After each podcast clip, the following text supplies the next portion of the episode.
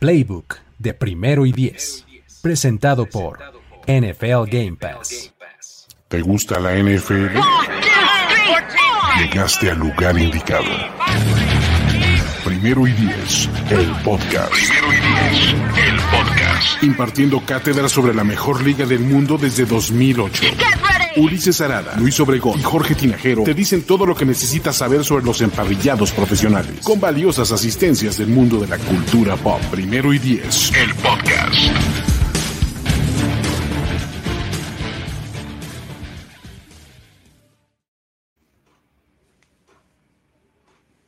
Bienvenidos a este bonito, bonito, bonito playbook de primero y diez, donde no se sorprendan, no se estresen, Juan Antonio Sempere está en camino, ¿no? Pero está transitando por la maldita ciudad de la esperanza. ¿Ustedes creen que no va a volver y que lo cancelaron por sus comentarios del lunes? Por supuesto que no.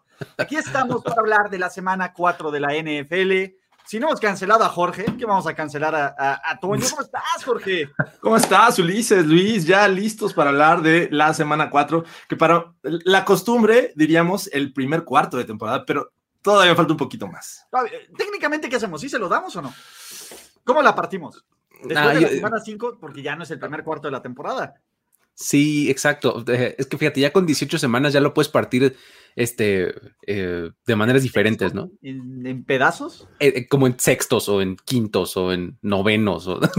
Trimestres, ¿no? Ah, Exacto, Trimestres. El, exacto. el primer tercio. El Eh, primer tercio. Fíjate que el tercio de la temporada podría ser, podría funcionar mejor. Pero bueno. Nah, premios del primer tercio de la temporada. Ya lo vamos a partir en tres. Bueno, pues es que. cada seis semanas. estaba bonito porque eran cuartos, ¿no? Como uno, dos, tres, cuarto, cuarto. Exacto. cuarto. Pero, Sí, pues, mira, bueno, pasan seis semanas y entregas los premios del primer tercio de temporada, ¿no? ¿No? Ya que, ¿no? ¿no? En tu gráfica de Pi, en tercios, güey. Ya, En ya tercios. No es lo mismo. Ya no es lo mismo, Luis. Siento que me robaron. Cierto que esta ya no es la NFL de mis papás, pero. Sí, exacto. Pero, amiguitos, esto es Playbook presentado por nuestros amigos de NFL Game Pass y porque ustedes lo pidieron, porque si ustedes creían que íbamos a cancelar al hombre, a la leyenda, al ícono, están mal. Quiero presentarles, ¿a quién digo a mi amigo? A mi hermano, al hombre de la mano fría, de la lengua larga, de los manteles, de los parte de esta nueva mafia del poder, ¿no?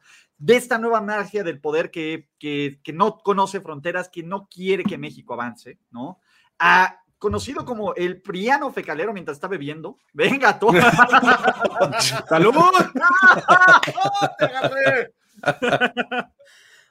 Ah, sí. ¿Qué tal, Antonio? ¿Ya ya vamos a empezar o todavía no? No, no, no, no estamos al aire, no te preocupes. Ah, bueno, bueno. Ya, ya, este, ahorita arrancamos, ahorita ponemos esta onda. No, muchachos, no es Alex Intec, por aquí nos ponen en los comentarios. Güey. No, espérense, güey, que, que vengo de triple cobertura, güey. Empezamos a hablar de Alex Intec, güey. Y si, como José Ramón no cree, güey. Uno, Andrés empedaba y se prendía con rolas de Alex Intec, güey. Lo cual es Ok. como- Dos, güey, como José Ramón dijo, si ganan los 49ers, porque yo no creo, voy a hacer una Amanda, va a cantarle sexo, pudor y lágrimas. Esto se está saliendo de control, pero estamos en Playbook. Y como estamos en Playbook y ya llegó el hombre del momento, y creo que es un gran momento entonces para que yo haga los honores. Mi querido Andrés, mi querido, perdón, eh, Jorge, Luis, Priano Fecalero. ¿no?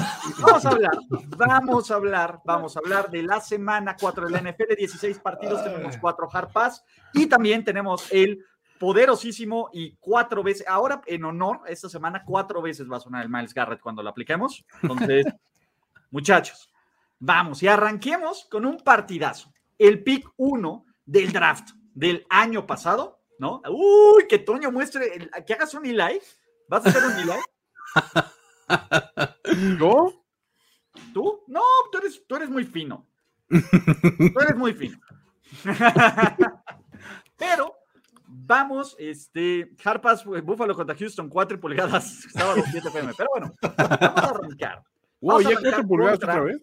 Duelos. Cuarta, cuarta, duelos Toño, de cuarta. picks, duelos de picks 1 del draft. El del año pasado, que es Joey B, que está en la cima de su división, contra el genio ofensivo, el genio Urban Meyer. Estos Jacksonville Jaguars, que pues bueno, no conocen la victoria, no conocen los errores de fallar, de intentar goles de campo de 68 yardas. Pero bueno, los últimos corebacks pick uno seleccionado empataron antes de ganar en la NFL. Su primera W vino, antes, vino después de un empate. Se repetirá la historia los Jaguars, pues básicamente van, ¿no? Tropezando de un lado con otro. Los Bengals podemos decir que la reconstrucción ya, después de esto podemos decir, estos Bengals van por el camino correcto. Zach eh, Taylor, perdóname, perdóname por dudar de ti. ¿Eres, ¿Eres elegido para saludarle la mano a Sean McVay de nuevo? E, e, eres además el, este, el, heredero de, este, de las glorias de Marvin Lewis y, y de todos esos tremendos éxitos, ¿no? ¿No? Pero bueno, eh, la verdad es que tiene, tiene una tarea difícil, superar el llegar a playoffs cada año a perder, ¿no? Este, no, no, es, no es sencillo. Este, durante más de 10 años estuvimos acostumbrados a eso con los Bengals, pero creo que este, esta, esta iteración de los Bengals me, me gusta mucho más que, que, las anteriores. O sea, la verdad es que creo que desde, desde las épocas de Carson Palmer, y Chad 8-5, no, no me entusiasmaban estos, estos Bengals como sí lo están haciendo este año, eh, porque tienen, eh, además de un ataque que se ve consistente, tienen una defensiva que lo está haciendo bastante bien, ¿no? Entonces creo que además si los mezclas con un, equipo como el de los Jaguars, que la verdad es que no está eh, haciendo nada más que jugadas de equipos especiales, este... Es un pues, tercio, como el tercio de la temporada, Luis. Exactamente. Es un tercio del equipo. Es un tercio del equipo, exactamente, ¿no? Este, um, pues creo que es una, una, fórmula este, bastante exitosa para, para, los Bengals, ¿no? La, la, defensiva de los Jaguars incluso ahora ya perdió a CJ Henderson, que creía yo que era su mejor corner, y pues van a tener enfrente a este, a, a Jamar Chase, Entonces, este, pues será un pase más, un touchdown más de cuarenta y tantas yardas para este, para llamar Chase, ¿no? O algo por el estilo, algo así, algo, es lo, algo así es lo que espero. Y su mejor opción para hacerse de capital de draft, porque pues, sin duda creo que está sonado para ser cambiado en algún momento CJ Henderson. Eh, pues, desafortunadamente para estos Jaguars no se les ve ni pie ni cabeza. El, Urban Meyer nos está decepcionando muy rápido. Yo pensé que íbamos a tener un, poquito de, tiempo en el que mostrar algunas cosas interesantes después se cayera. Ni siquiera la semana uno, que el año pasado ganaron con Garner Minshew y después se, fueron con todas las derrotas del mundo. Me parece que esto apunta a que van a venir puras derrotas. se ve bien complicado el panorama para estos Jaguars. Poco se ve de esta ofensiva. Eh, se recargan mucho en un novato que, si bien tiene talento, pero creo que no está bien llevado. Y eh, la defensiva es un desastre. Realmente, como dice Luis, depende, muchos de sus puntos, las últimas dos semanas han eh, sido este, por equipos especiales. Y estos Bengals me parece que vienen motivados. A pesar de esa derrota contra Chicago, me parece que eh, ganarle a, los Steelers es algo que, que les levanta el ánimo se ha visto bien esta defensiva, esta frontal, sobre todo. No, no había, se había visto tan bien, yo creo. No sé si sea por el tema de la rivalidad divisional, pero creo que contra la ofensiva y línea ofensiva mermada de los Jaguars, me parece que tienen un match totalmente favorable. Sí, se va a ver un poco complicado el, prever que los Jaguars metan las manos de cualquier manera, porque ¿qué tienen? Equipos especiales. O sea, es, es un poco, y digo, creo que ya sería mucha obra del destino de que en tres semanas consecutivas tuvieras eh, una jugada grande de Jamal Agnew, ¿no? Entonces, este, digo que esa es la parte que te emociona de los, de los Jaguars. Ahora, sabíamos que Urban Meyer no era un coach particularmente bueno a la, a la defensiva, pero ¿qué onda con eso? O sea, realmente está abismalmente mal. O sea, los Jaguars creo que sí están pintando para irse en blanco esta temporada, ¿no? Entonces, está, medio cabrón, o sea, está, está triste el caso. Sí, la verdad es que la gente nos está pidiendo el hard pass. Creo que nunca había visto que alguien rogara tanto por un hard pass. es que muchachos. Me extraña que nadie lo, lo, puso, o sea. Es que este, esta semana hay tantos juegos paseables. Yo tengo cuatro ya cantadísimos. No estaba, tenía que sacrificar uno y creo que fue este. Había que hablar de esto, es jueves. Vamos, puede ser una sorpresa. Ya, ya, perdón, vamos a decir todos, este, ¿cómo se llama? Este, ¿por qué no?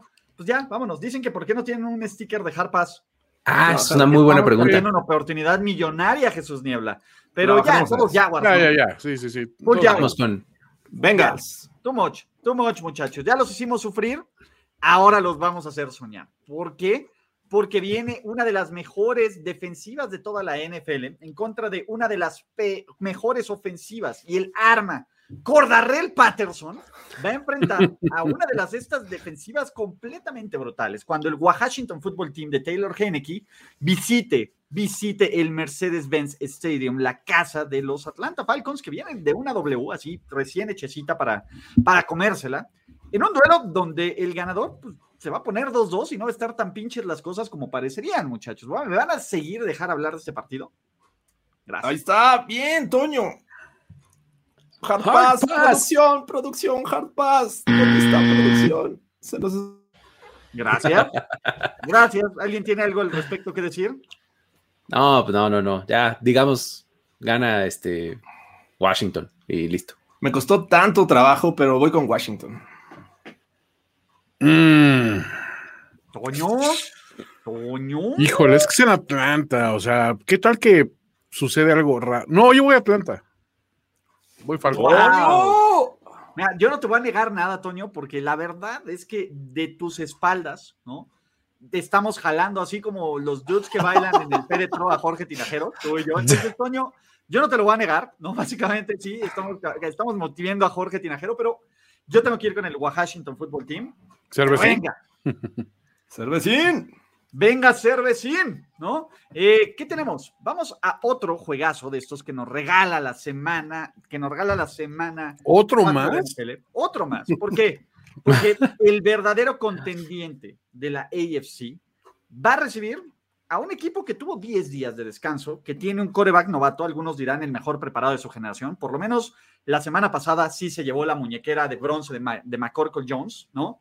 Pero los Houston Texans, fuera de eso, van a ser sacrificados en Buffalo, ¿no? Me parecería que este es el duelo más disparejo de toda la semana 4, incluso si jugara el MVP de nuestros corazones, que se llama Mitchell Trubisky, yo todavía no vería suficientes razones para decir que los Houston Texans van a ganar. ¿Y alguien tiene algo que decir o lo digo yo? Pues vas, también era mi candidato, pero. Date, date, venga, ese Harpas, ven. Perdón, Jorge, eh, Carlos Grospe, los odio, odio a los. Van a destrozar los Buffalo Bills. Quisiera. Y si no, preocúpate. A la tercera semana, eh, Josh, Dios despertó. Voy Bills. Vámonos con los Bills. Bills. Toño, vámonos. Siguiente gran partido, muchachos. Duelo divisional. Hay un equipo que se puede catalogar como Uber Luchón.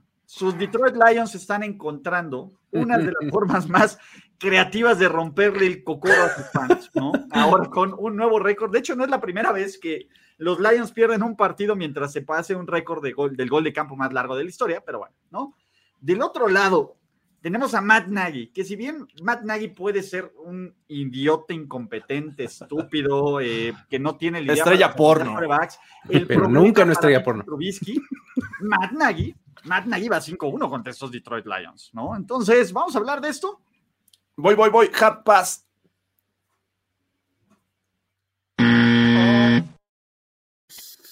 Está fallando el, botón. Pases al hilo. Uh. Oye, ah, es que imagínate, tenemos cuántos partidos a las 12, pero cuántos malos, ¿no? La, selección de las 12 nos habían puesto un partidito de los que están buenos, nos habían puesto el Tampa Bay con. Ah, no. Oh, espérate. A las 12. Oh, el Tampa Bay también a las 12, ¿no? Pero, bueno, eh, yo voy con The Bears, muchachos. Matt Nagy va a ser el primer head coach que pierde con Dan Campbell. Uh, ande usted. Eso es algo que no quieres tener en tu currículum. Híjole. Yo también voy con los Lions. Voy Lions. Sasquatch. Yep, yep. Vamos a componer esto, Toño.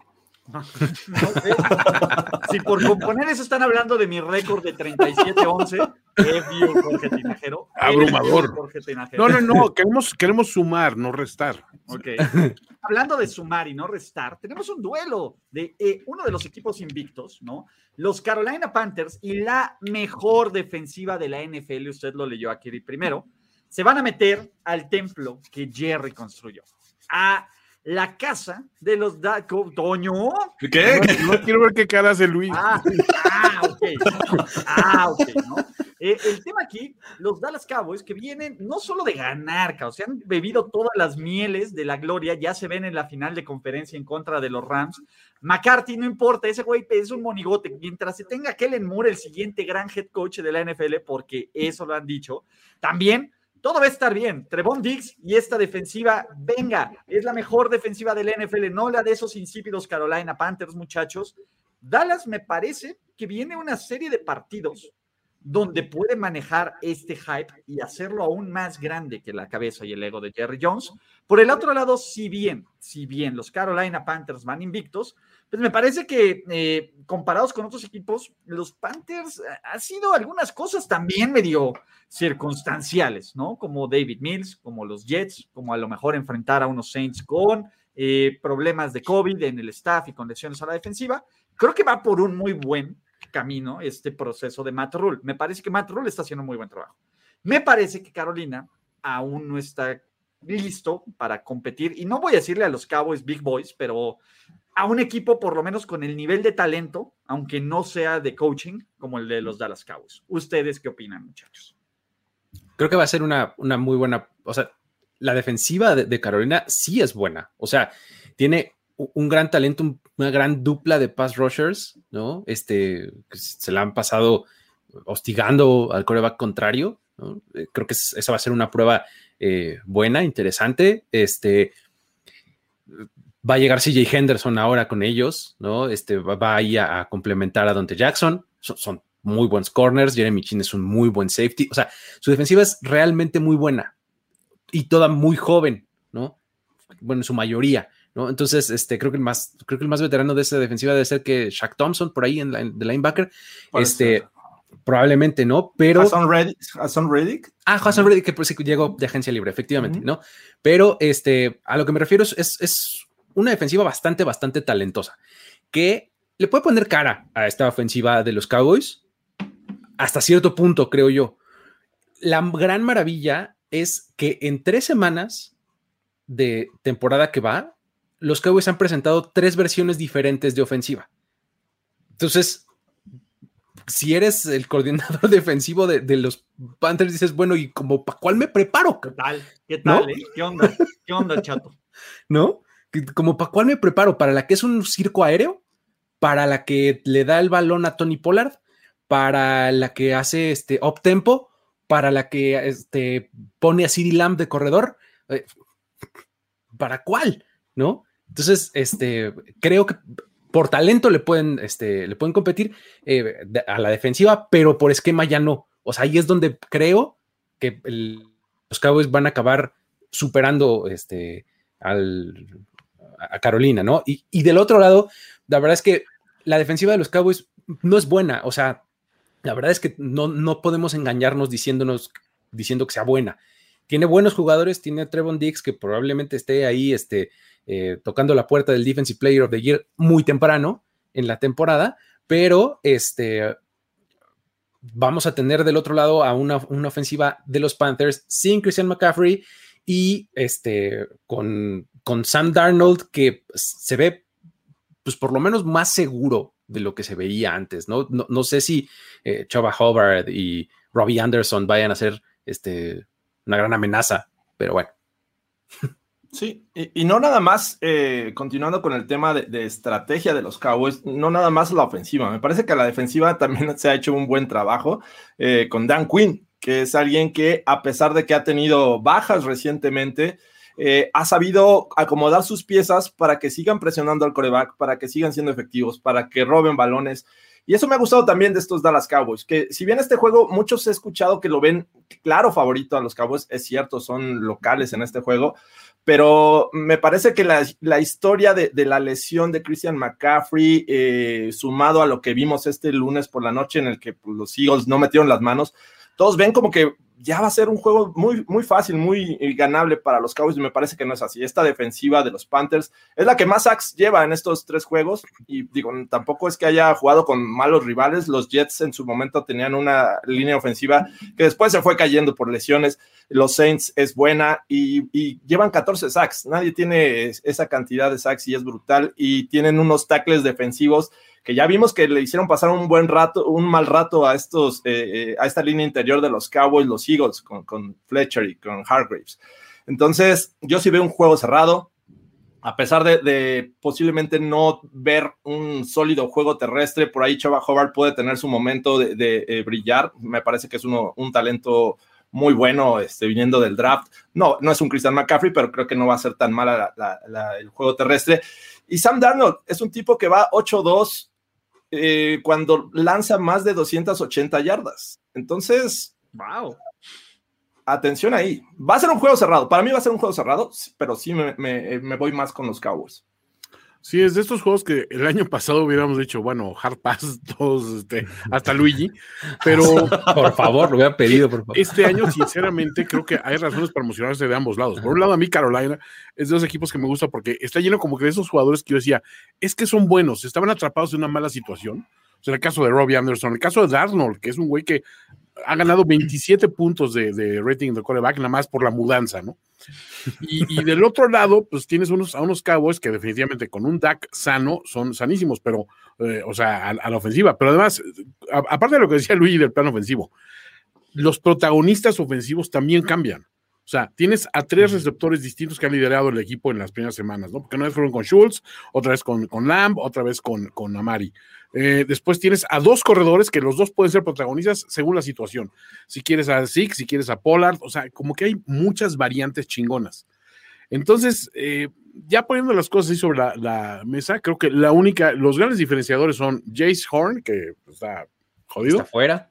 y, y, McCaffrey, que también es el otro ingrediente fuerte que hace que me decante por los Cowboys pero también siento que va a ser un juego cerrado y sobre todo, creo que va a ser un juego bien entretenido. Me gusta, me gusta ver estos Cowboys, güey. O sea, está, bien que no tengamos como otro equipo pues, medio que les haga sombra, ¿no? Me parece que el juego de los Cowboys va a estar chido que lo podamos ver con calma. A las 12, exacto. Sí, eh, a, ver, más bien el factor es cuando Mike McCarthy va a hacer algo increíblemente estúpido, ¿no? Porque va a pasar. Porque es, es, de, es de, cuándo, no si lo va a hacer. ¿En qué momento va a llegar eso? Es de cuándo lo va a hacer. Y creo que eso es como lo que podría medio ecualizar. Pero la diferencia, la diferencia es tan grande, por lo menos con las ausencias, que yo tengo que decir Dallas Cowboys, amigos. How about them Cowboys? How about them Cowboys? Yo también, voy Cowboys. Perfecto, vámonos con los Cowboys. ¿Quién sí, qué, qué? Sí, venga. ¿Qué sigue? ¿Qué sigue? Todos Cowboys. How about them Cowboys, muchachos? Número, siguiente partido. Madre mía. Toño, eh, empiezo, ya, ya, cuando te digo el madre mía, ya sabes a dónde voy, ¿no? Ah. La imparable, la imparable, la imparable ofensiva de zona roja de los Indianapolis Colts y su récord de 0-3, con Frank Reich, con dos tobillitos aún medianamente endebles de Carson Wentz, se va a meter a, de nuevo, ¿no? Eh, los Dolphins ahí están, ¿no? Los Dolphins ya nos hicieron la alegría, que fue la alegría ganarle a los Pats en la semana 1, gracias Dolphins, pero en general, pues cada semana, ¿no? Estos Dolphins se vuelven más difíciles de ver más difíciles de disfrutar. Eh, pues bueno, parece que el cambio de coreback obligado tampoco hizo mucha diferencia. Nos regalaron el peor safety en la historia del NFL y ya para, y ya para decir eso es porque es magia. Pero bueno, ahí está esta defensiva corriosona que tiene entregas de balones en 25 juegos consecutivos pero sus Miami Dolphins y sus Indianapolis Colts básicamente están jugando los juegos del hambre. El que pierda está brutalmente, es, decir, ¿sabes qué? Ya no me interesa saber nada de ti, está robando oxígeno. Que tenemos un juegazo en el, ¿cómo se llama? Hard Rock Stadium. ¿Vamos a hacerlo? Yo ya no tengo forma de detener esto. Solo ¿Hay que darle del pueblo, o no? Hay que darle del pueblo a este, ¿no? a ver, ¿Qué dice el pueblo? Bueno, el pueblo sabio. Es que yo estoy reservando el mío por un poquito más adelante, yo no sé ustedes, pero. Sí, yo también tenía eh, por ahí en la, en la, zona del este hay un juego también bien harpaseable. Vamos a hablar. Entonces vamos a hablar de este pinche juego. Sí. Mira, eh, hay un ángulo eh, este, interesante que le podemos rescatar. Es, Nadie va a pensar en el pueblo. No, ves, es que el pueblo bueno, el pueblo bueno está pidiendo tu cabeza, Toño, y no podemos, no podemos, no podemos. Están pidiendo Harpaz. El pueblo buena. No, pero Está- también está pidiendo la cabeza de Toño, entonces. Ah, ok, bueno. No, está no, bien. no, eso es que tiene Ya que eso ser ya- Toño se mete conmigo. A ver, de decir debilidad. borracho, Si Ya con no esto- naco, vulgar, sopilote, todo eso, güey. Pero no le podrán decir estrella a Toño, por, por- porno a mi Toño. No, y les puedo dar la cabeza, pero se pierden el resto, ¿eh, señores? O sea, Exactamente. Sí, sí, Espera sí. que sean las 10, Toño. ah, perdón, perdón. Ah, ya es horario familiar. Ya, ya es horario de. de, este, Ya, solo ya es horario de adultos. chelitas. Entonces, de- de- de barra nocturna. de- Oye, En Japón ya es de Este- día, ¿eh? Es de día. Todavía en algún lugar es de día, en algún lugar es la hora feliz. Entonces, aquí Venga. es la hora feliz. Hablemos entonces. Hablemos entonces, ¿no? Venga, Luis. ¿Cómo van a ganar los Miami Dolphins este partido? No, espera, eh, eh, iba, iba yo a comentar una cosa. Es hasta, hasta dónde eh, quieres seguir dejando a Carson Wentz en el campo. Porque imagínate que pierdes este, pierdes este partido. pierdes este partido. Y te, te- te metes en un problema tremendo este, rumbo a playoffs. Pero Carson Wentz sigue sano. Eso quiere decir que le vas a tener que entregar una, una selección de primera ronda a Filadelfia sin haber calificado a playoffs porque jugó el 75% de los snaps, que es el condicional. Entonces, a ver, ¿dejas a Carson Wentz? Claro, lo, lo dejas y lo expones a que lo maten, a que algo pase, a que, a ver, es un güey de hábitos rutinarios, todo el mundo puede sufrir un accidente hoy en día. O sea, siento que es una forma de decir, bueno, pues, o sea, te damos la confianza, ahí tiene los controles del equipo, pero si no tienes con qué defenderlo, pues estás esperando lo inevitable, ¿no?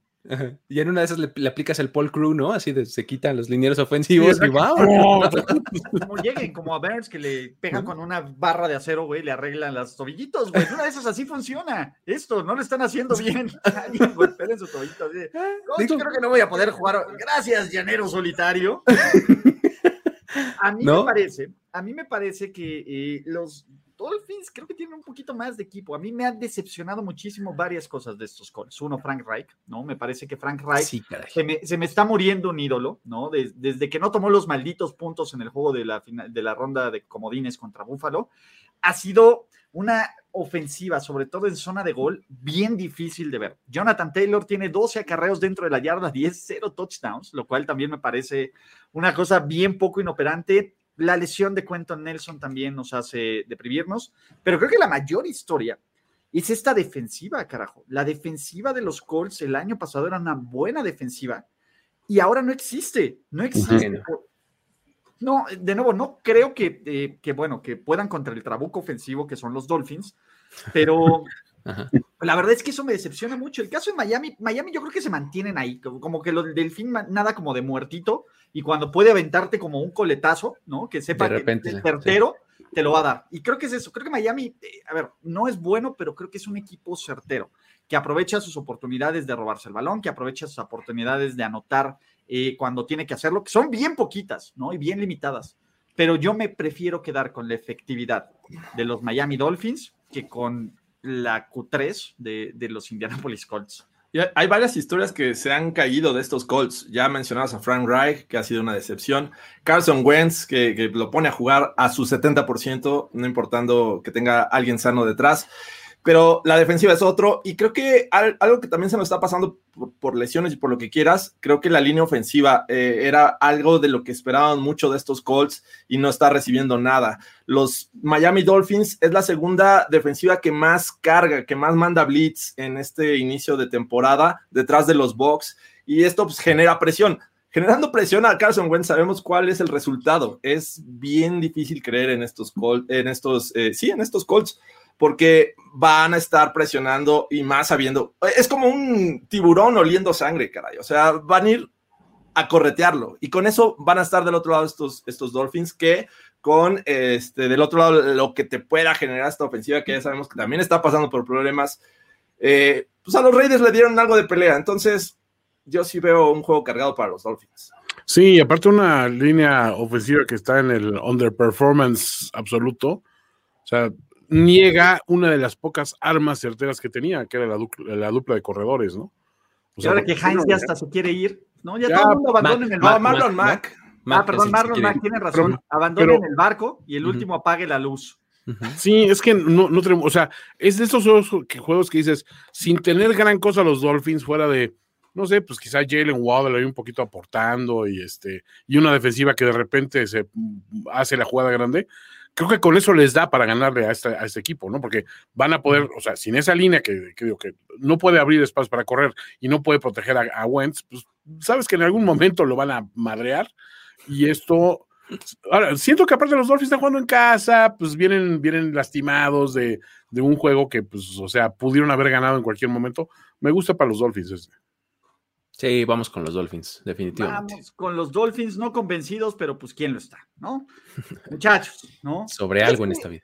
Este es el Stefanski Bowl, ¿no? La casa que vio nacer a Kevin Stefanski, o no sé si lo vio nacer, pero probablemente no, pero donde nos enteramos de su existencia. El que lo catapultó al éxito, ¿no? Exacto, el que lo hizo vibrar alto, ¿no? Los Minnesota Vikings en el US Bank Stadium van a recibir a sus Cleveland Brownies que los Cleveland Brownies, eh, sin hacer como mucho ruido, la verdad es que ahí van, ahí van corriendo bien el balón, con un Miles Garrett en un plan FU y que hasta ya debe un clown y con presión, la defensiva está haciendo clic las piezas. Baker Mayfield, Baker Mayfield está en la mejor actuación, eh, ¿cómo se llama? La mejor actuación, Sir Alex Smith, que es play action, entregar el balón, porque no necesita hacer nada más y porque así es efectivo este equipo de los, de los eh, Cleveland Browns y del otro lado, creo que tenemos uno de los ataques más explosivos de toda la NFL. Yo necesito que aquí le demos el respeto que se merece al hombre que desde 2018 tiene más juegos de tres touchdowns y cero intercepciones en la liga. Y ese hombre se llama Kirk Cousins. Préstame un, un, sentimiento y un argumento. ¿Por qué? Porque lo está haciendo bien. Está Adam Tillen, está Alex. No importa quién pongas de corredor. Básicamente podríamos decir que es, que es como los Cleveland Browns. No importa quién pongas de corredor, te va a producir. El tema es la defensa de Mike Zimmer, que bueno, mejoró un poco contra ya saben quién, ¿no?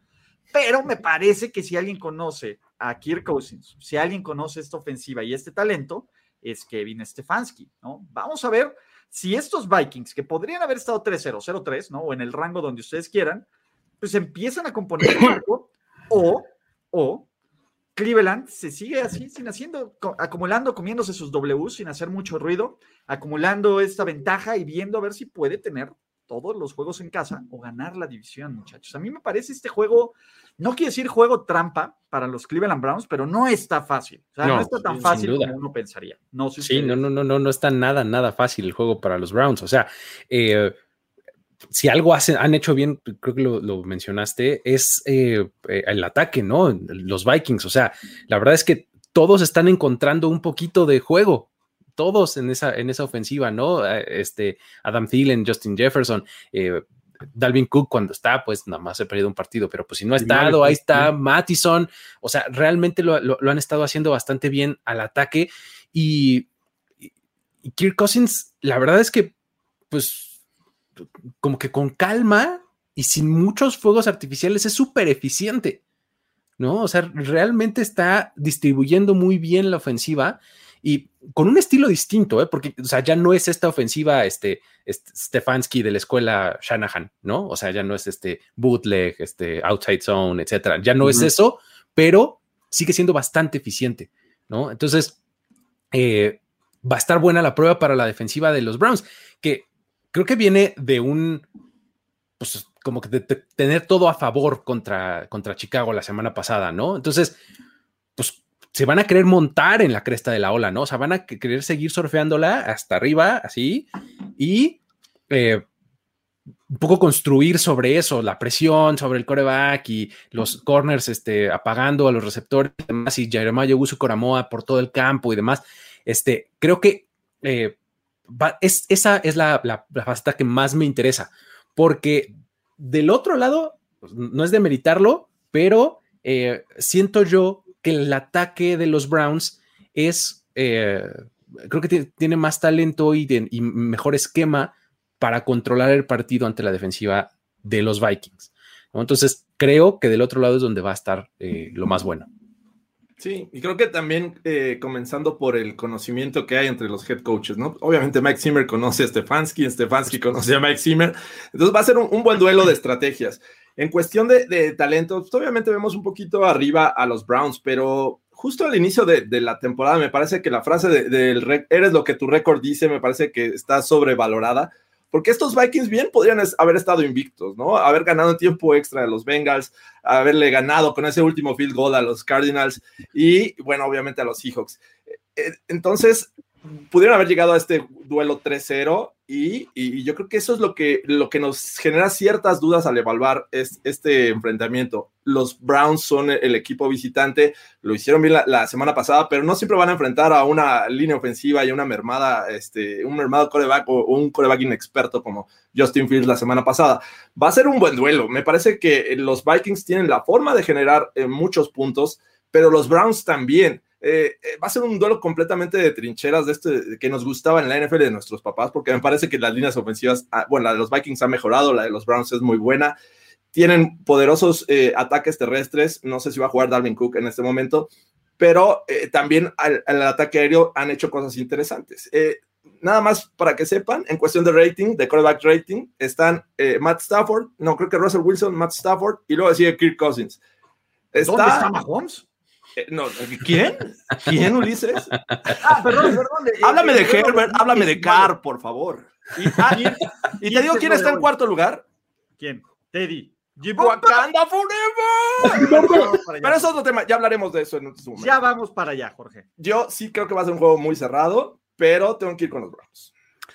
Sí, a mí obviamente me han gustado los Browns el arranque que ha tenido esta, este año, pero voy a ser honesto, aún siendo aún trayendo en este momento un récord perdedor, siento que los Vikings no están perdidos. O sea, primero, soy un gran creyente en el trabajo de Mike Zimmer. O sea, siempre pienso que es un güey con mucho talento y que saca provecho a lo que tiene.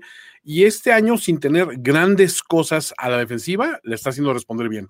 O sea, me gustan esos coaches que realmente aprovechan esa, esa, clase de talento y los explotan a decir, bueno, estas son tus fortalezas, apégate a ellas y vemos cómo cubrimos lo demás con puntos, ¿no? Y en este caso, esa parte no ha fallado. O sea, la ofensiva sigue siendo eficiente y la verdad, o sea, Cousins, como este no es un juego de prime time, tienes que darle como una especie de, de, punto extra, ¿no? Así de un poquito más de confianza para ti, porque nadie te está viendo. Nadie te está viendo, güey. O sea, haz lo tuyo, güey. Entonces, curiosamente, y siento que también va, a pasar un poquito el, factor jugar en casa, el hecho de que pues, esta división, pues digo, quitando a Green Bay, que fue convincente, pues el resto está bastante ganable para todo el mundo, ¿no? Entonces, no me acaba de disgustar la situación para los Vikings, ¿eh? O sea, Vikings, Toño? Estoy, ¡Oh! estoy decantándome por los Minnesota Vikings. ¡Wow! A mí me parece, eh, y es un buen, tú lo hiciste, no has dado pick, ¿cierto? No, pero voy con los Browns, pero voy con los Browns. Eh, yo creo que si los Cleveland Browns son el contendiente que tenemos, ¿no? Deben de ganar esta, esta clase de juegos.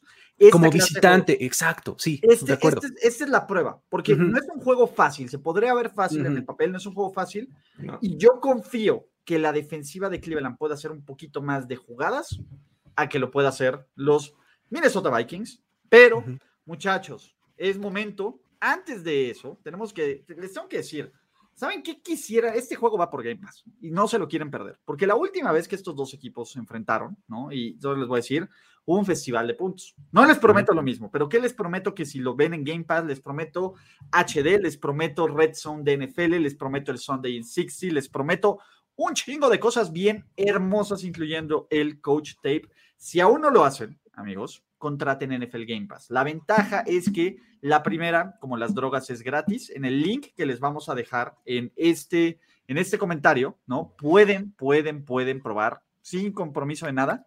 Háganlo y después vean la maravilla. Los Manning, los Manning, ver, ver a Eli Manning haciendo esto, ¿no? No es lo mismo que lo haga yo, que lo hago siempre, que lo haga Eli aparte hablando de, es que el niño de nueve años me dijo que mi mamá era, me insultó a mi mamá y a Peyton y se lo tuve que, es maravilloso, los Manning son maravillosos. En general, en general, en general, este, pues venga, ¿no? Me encanta, ¿no? de hecho, este tenemos, tenemos, tenemos ahí un, un spotcito que podemos ahí correr en este momento. Venga, ¿no? Venga, producción.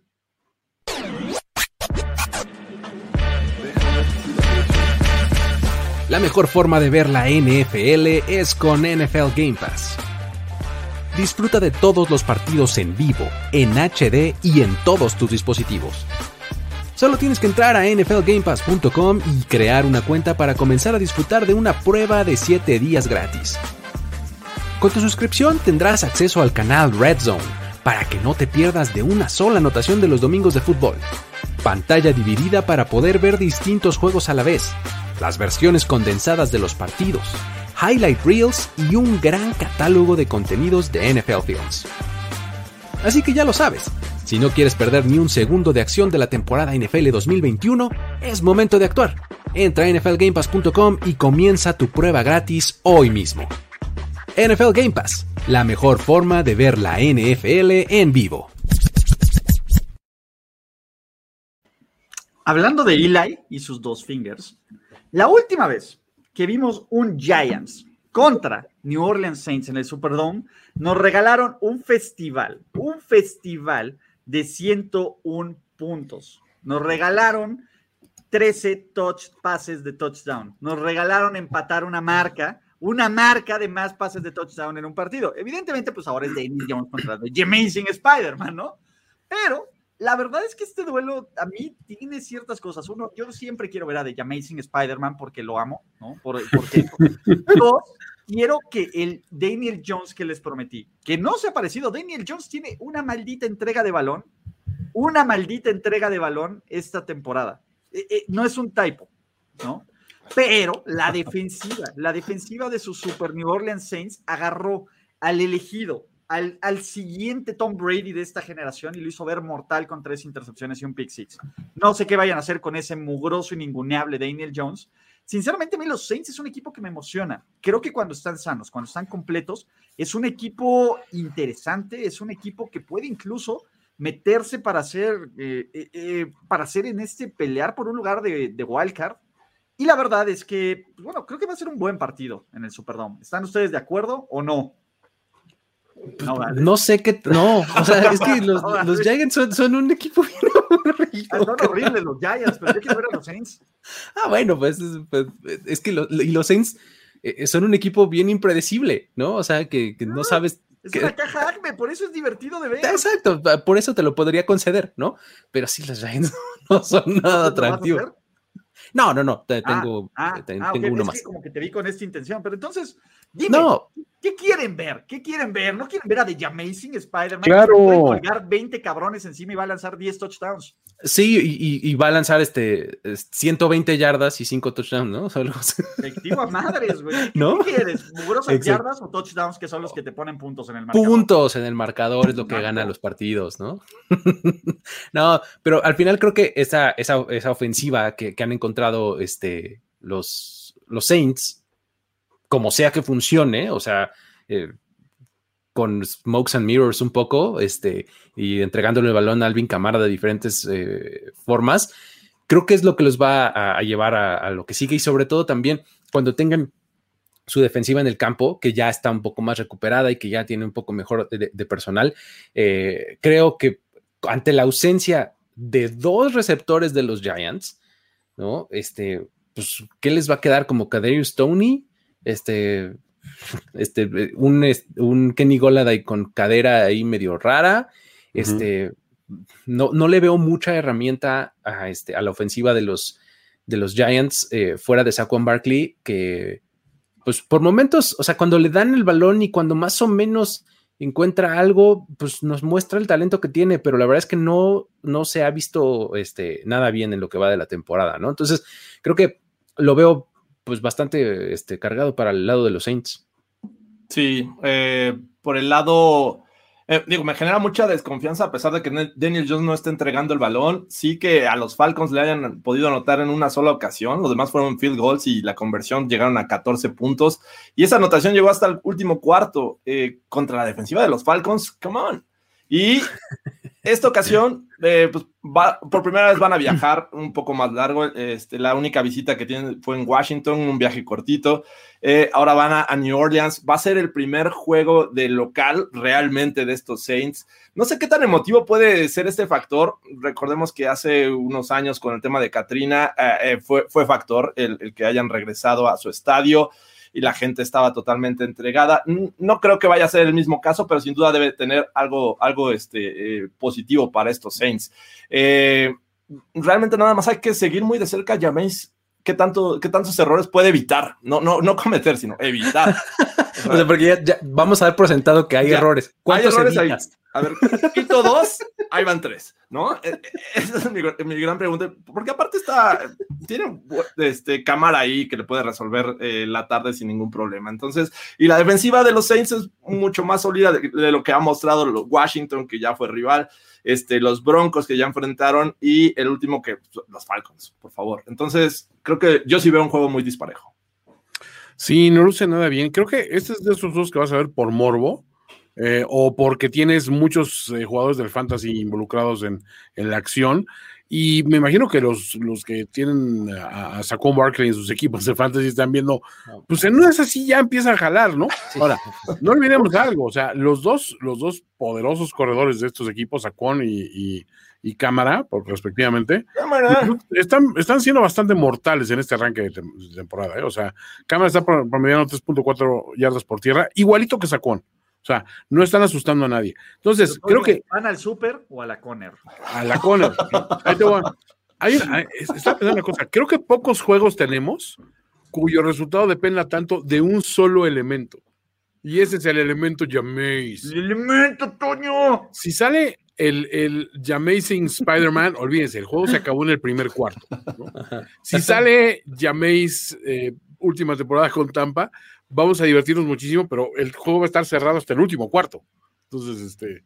Pero aún así me tengo que decantar por los Saints. O sea, hay más equipo ahí. De Jameis va a instaurar un nuevo récord de la NFL en este juego. Ocho touchdowns, ya lo vi con menos de yardas.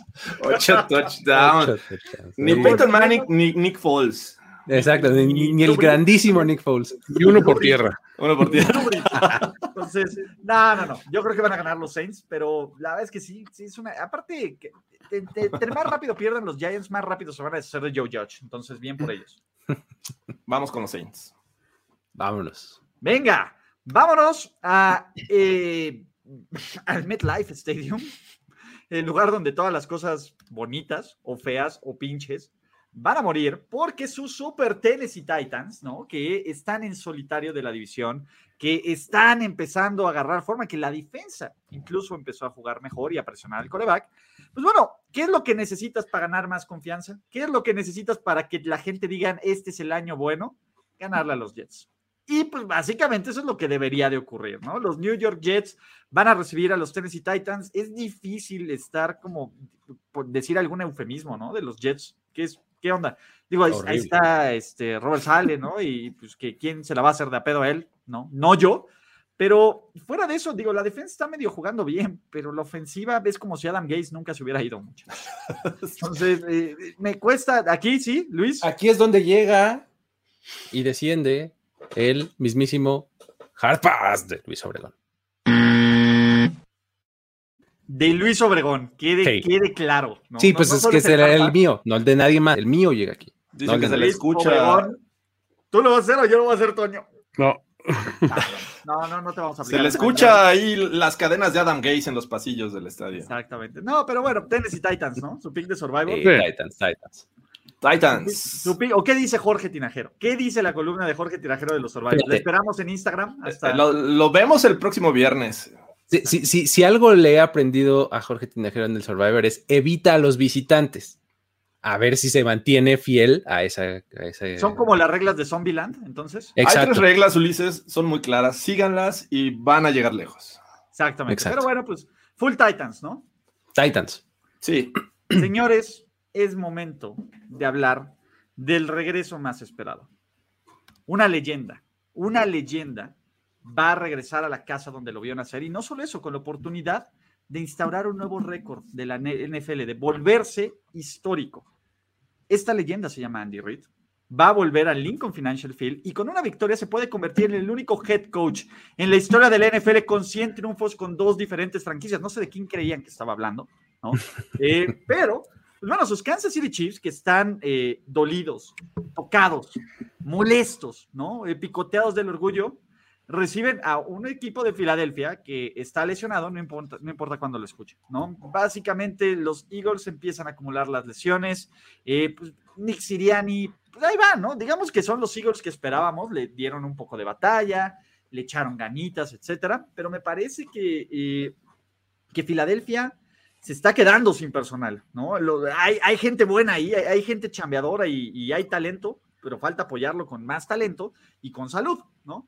En este caso, creo que Kansas City necesita este juego que es un state game, ¿no? Porque a los Chiefs ya hemos dicho, nah, ya se acabó la dinastía, otra dinastía que rompe Tom Brady. Gracias por participar, ¿no? Estos Chiefs están sobrevalorados. Mahomes, ya, a ver, ya, septiembre ya no es el mes de Mahomes. Cerró con dos derrotas consecutivas, lo que nunca había pasado, ¿no? Y estos Chiefs son una mentira. Creo que más o menos.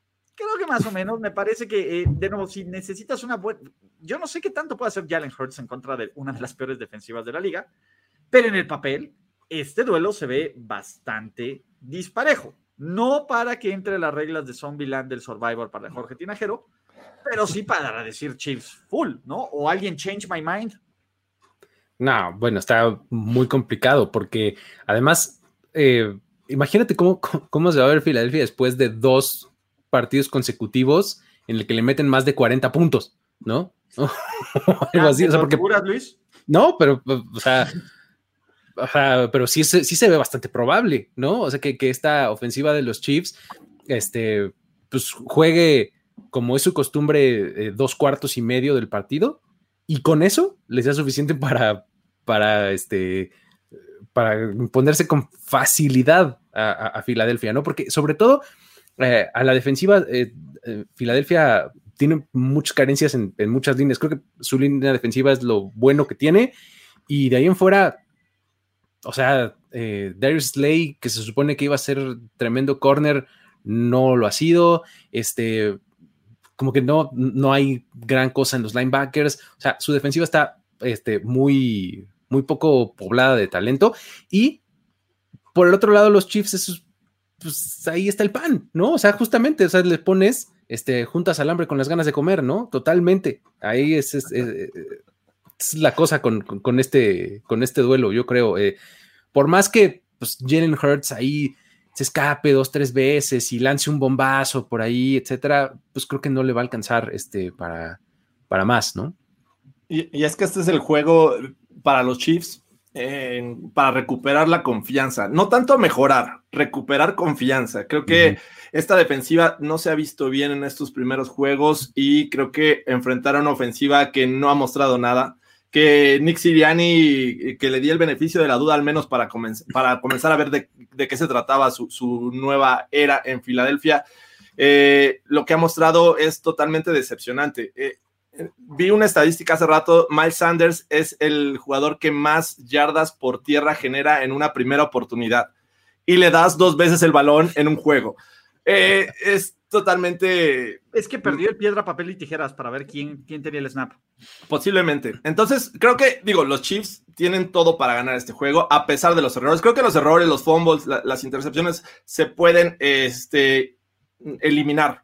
Pero creo que la defensiva le va a costar un poco de trabajo. Aquí es el momento justo para ganar confianza, porque después vienen los Bills y vienen otros rivales que también van a estar bien complicados para estos Chiefs. Entonces, sí, eso es, va a ser un día de campo. Creo que Andy Reid va a salir con su victoria 100 con los Chiefs. Sí, yo, yo desde el año pasado nunca me trepé del todo a la narrativa de que Jalen Hurts es un talento ahí que estaba sin descubrir y que era como que la opción que necesitaban para rejuvenecer un ataque que se había mostrado ya predecible. Yo la verdad nunca compré esa, esa historia, ¿eh? o sea, nunca me ha gustado, este, siento que es un equipo que desaprovecha muchas oportunidades a la ofensiva y por el otro lado, sí veo que son los Chiefs que este juego, fíjate, curiosamente, no es de que esté complicado para ellos, pero es un juego que si está cerrado siquiera, o sea, las alarmas se prenden de una manera brutal, porque dicen, o sea, vienes, o sea, has perdido ya dos juegos, ¿no? O sea, Mahomes ha mostrado vulnerabilidad y luego se te dificulta, si se te atragantan estas Eagles, dices, güey, estamos en serios, serios, serios problemas, ¿no? Entonces siento que sí, o sea, tiene que salir a hacer un statement absoluto, como dice George, a recuperar confianza, y creo que tiene que salir a hacer lo que hace mejor, que es llegar y destrozar al equipo ofensivamente desde el primer cuarto y no mirar atrás, o sea, nunca quitar el pie del acelerador. O sea, creo que sí se ven eh, obligados a mostrar que son todavía un rival al que cuesta trabajo ganarle, no un rival que si lo tienes más o menos parejo durante el juego, al final todavía le puedes sacar en, un momento, en un descuido, ¿no? O sea, sí, pues está, así lo veo, creo que Reed va a salir vestido de héroe. Señores, pum, pum, pum, pum. No, no, no, no, no, no, no, no va a pasar. Ni, ni tú puedes ser tan hater de tus chivos. No, no, mames, no, no, no, no va a pasar, perdón. Ni yo, ni yo, no, no va a pasar. Este va a ser Aquí es donde quieren tener a todos los jugadores de los Kansas City Chiefs en su fantasy, incluyendo al muerto manos, manos de piedra Clyde edwards Pero Chiefs, todos full Chiefs. Full Chiefs. Vamos a la mejor parte del menú, muchachos, y donde en serio sí se desquita el NFL Game Pass. ¿Por qué? Porque los juegos de las 3 p.m. es donde está el verdadero dinero, es donde está el chocolate, es donde está el gravy, la grasita, todo, muchachos. Tenemos dos duelos divisionales eh, de, la AF, de la NFC West. Y vamos a arrancar con el primero. El primero de estos duelos básicamente es alguien que, que tiene una paternidad absoluta, absoluta sobre los Arizona Cardinals. Si Sean McVay pudiera jugar todas las semanas en contra de Arizona, sean McVay no perdería un miserable partido, así como no pierde un miserable partido cuando está arriba en el medio tiempo. El medio tiempo, eso también la van a escuchar a náusea. Sus Los Ángeles Rams, que vienen de on top of the world, porque no hay otra forma, después de este statement game, van a recibir en la Chofi a un rival divisional que también está invicto, por otro tipo de situaciones, ¿no? Los Cardinals vienen a los Titans, sobreviviendo contra los Vikings y... ¿no? Huevoneando, como quieran ponerle, contra, eh, contra los... Contra los Jaguars. sus, eh, Jacksonville Jaguars. Del otro lado, los Rams vienen en plan, dude, esto no va a ser bonito, esto prepárate, unleash de Kraken, ¿no? Matthew Stafford básicamente está renacido. Cooper Cup es la nueva arma blanca, ya que una vez que se nos cayó Christian McCaffrey, crimen con arma blanca. La defensiva está atacando a placer. Deshaun Jackson está haciendo vibrar ese cocoro congelado de Luis Obregón. Todavía no sabes si aplaudirle o no a Deshaun Jackson, ¿no? Aunque sea, eh, ¿Qué onda? Luis, está acá como de. Güey, pero Matthew le está yendo bien a Matthew. Pero, pero, Matthew, o sea, ¿no? como, ¿no? Entonces. Sí, Luis, Luis está de. Touchdown de Stafford a Deshaun Jackson. Sí, o sea, es, el, mejor, es el mejor momento para utilizar el meme de estoy feliz y enojado de, de, Rafita. Rafita. Exactamente. Del otro lado, ojo, a la ofensiva, los Arizona Cardinals sí nos enamoran. Más que quítate Russell Wilson de antaño, ya no nos importas mugroso. Lo de hoy se llama Kyler Murray, que también está en esta conversación de MVP. No solo eso, Christian Kirk, ¿se acuerdan? Otra más este, de estar renaciendo su carrera. AJ Green teniendo 100 yardas, por Dios, estamos roqueando como si fuera 2014. Y lo más importante, DeAndre Hopkins, venga, la zona Conner va en aumento, ¿no? la bronca es una defensiva que por momentos preocupa, ¿no? Y un head coach que por muchos momentos también preocupa, ¿no? Creo que ese es el tema. Mientras que los Rams son un equipo completo, que luce imparable y que está en casa, los Cardinals son un equipo desbalanceado, son un equipo que te va a llegar tan lejos como el brazo y las piernas de Mascarita te lo permitan. Ahora, ¿qué tan bien estará jugando Mascarita para poder competir contra lo mejor de lo mejor? Porque esta es la medida. Realmente, a ver, creo que Arizona ya está en ese nivel de que le gana los equipos pinches. Bien por los, ya, ya no pierdes con los Rafitas Patricias del mundo. Ahora puedes competir no solo contra los Big Boys, güey, contra cualquiera de tu división esto es lo que vamos a ver esta semana en un partidazo que a mí la verdad es que me emociona y que sí me urge verlo ya. Sí, va a estar bastante, bastante bueno. Eh, pues de entrada, el, poner el título de invicto a, prueba de los dos lados, eso, eso es lo primerito, ¿no? Y este, vamos a ver cómo, cómo involucra de nuevo al juego terrestre este, los Rams, porque es una cosa que me ha gustado mucho cómo lo han hecho. O sea, digo, sí, Stafford y eh, este, Cooper Cup y demás, o sea, está, está increíble. Pero la verdad es que cómo usan el juego terrestre de los Rams es algo súper rescatable porque lo usan para cerrar los partidos, para asegurar las victorias, para este para bajarle tiempo al reloj de juego cuando necesitan hacerlo, porque cuando ellos quieren, pues lanzan un pase de 60 yardas y touchdown, ¿no? ¿A quién? Pero a, Cooper Cup y a Van Jefferson. ¿Son, de más de 70? Es otra, perdón. Ah, oye, también hay un récord por ahí, ¿no? De, de, Sean Jackson, que es este. Lleva pues touchdowns largos. Tyreek, que la verdadera, Exacto. la y amenaza profunda se llama de Sean Jackson y lleva haciéndolo desde el 2010. Desde el 2010. Exacto. este, eh, pero bueno, mi punto es cuando ellos quieren, hacen ese tipo de cosas, este, jugadas largas y explosivas, pero cuando lo necesitan, corren el balón y lo hacen de manera eficiente, ¿no? Lo, hacen bastante bien y, es algo que me, llama mucho la atención y que está bien padre este, de ver, además de toda, de toda la ofensiva de, de los Rams, ¿no? Y cuando están a la defensa, pues lo que, lo que está también bien interesante es el pass rush, que ya no nada más es Aaron Donald, sino que pues sí, Aaron Donald, pues, pues digo, es lo que es, ¿no? No puedes descontar. Pero eh, el resto de, la línea defensiva también se está viendo bastante bien.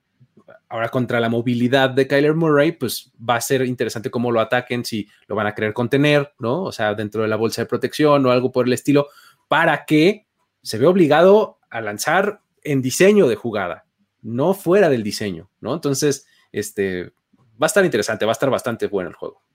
Sí, porque yo siento que esta ofensiva de los Rams, eh, enfrentando a esta defensiva de los Cardinals, no deberían tener ningún problema. Ya los vimos contra los Bucks y realmente Matt Stafford no tuvo tanta presión como eh, lo suelen generar. Y de hecho, ya lo mencionaba hace rato, los Bucks es un equipo que, carga mucho al coreback y no fueron efectivos contra Matt Stafford. Les hizo lo que quiso, obviamente con sus problemas de defensiva secundaria pero tampoco es como para que nos emocionemos tanto con la defensiva secundaria de los Cardinals. Entonces, también tienen 10 sacks, pero 6 los consiguieron en el primer juego con... con Uno este, solo, una sola persona. Una sola persona. Entonces, no es que me preocupe nada de ese lado. Del otro es cuando yo creo que es el verdadero reto, no por la gran cantidad de, de, armas que tiene Kyler Murray, porque ya vimos que también los Bucks tienen muchas armas y le pueden lanzar a quien quieran, y no fue un problema. Eh, me parece que la movilidad de Kyler Murray es el verdadero reto para estos Rams, eh, que están buscando semana a semana poner ese, ese statement, ¿no? Lo, hicieron en, contra los Bucks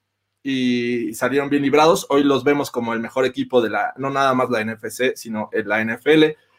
Pues vamos a ver si Kyler Murray sale en su día, que me parece que es esta ofensiva funciona por Kyler Murray. Los Cardinals se mueven alrededor de Kyler Murray y basado en el éxito que pueda tener tanto por tierra como por pase, vamos a ver si le pueden este, ganar al medio tiempo a estos Rams, que es donde vemos la oportunidad. con eso ya están del otro lado. Antes de pasar a mi breve pero sustancioso análisis, quiero señalar dos comentarios que me hicieron reír del, chat. Uno, el de Aaron Moya que dice que es que monito contra Elon Musk cachetón. Nice. Y que en Madrid de coaches son McVeigh contra McVeigh AliExpress. AliExpress.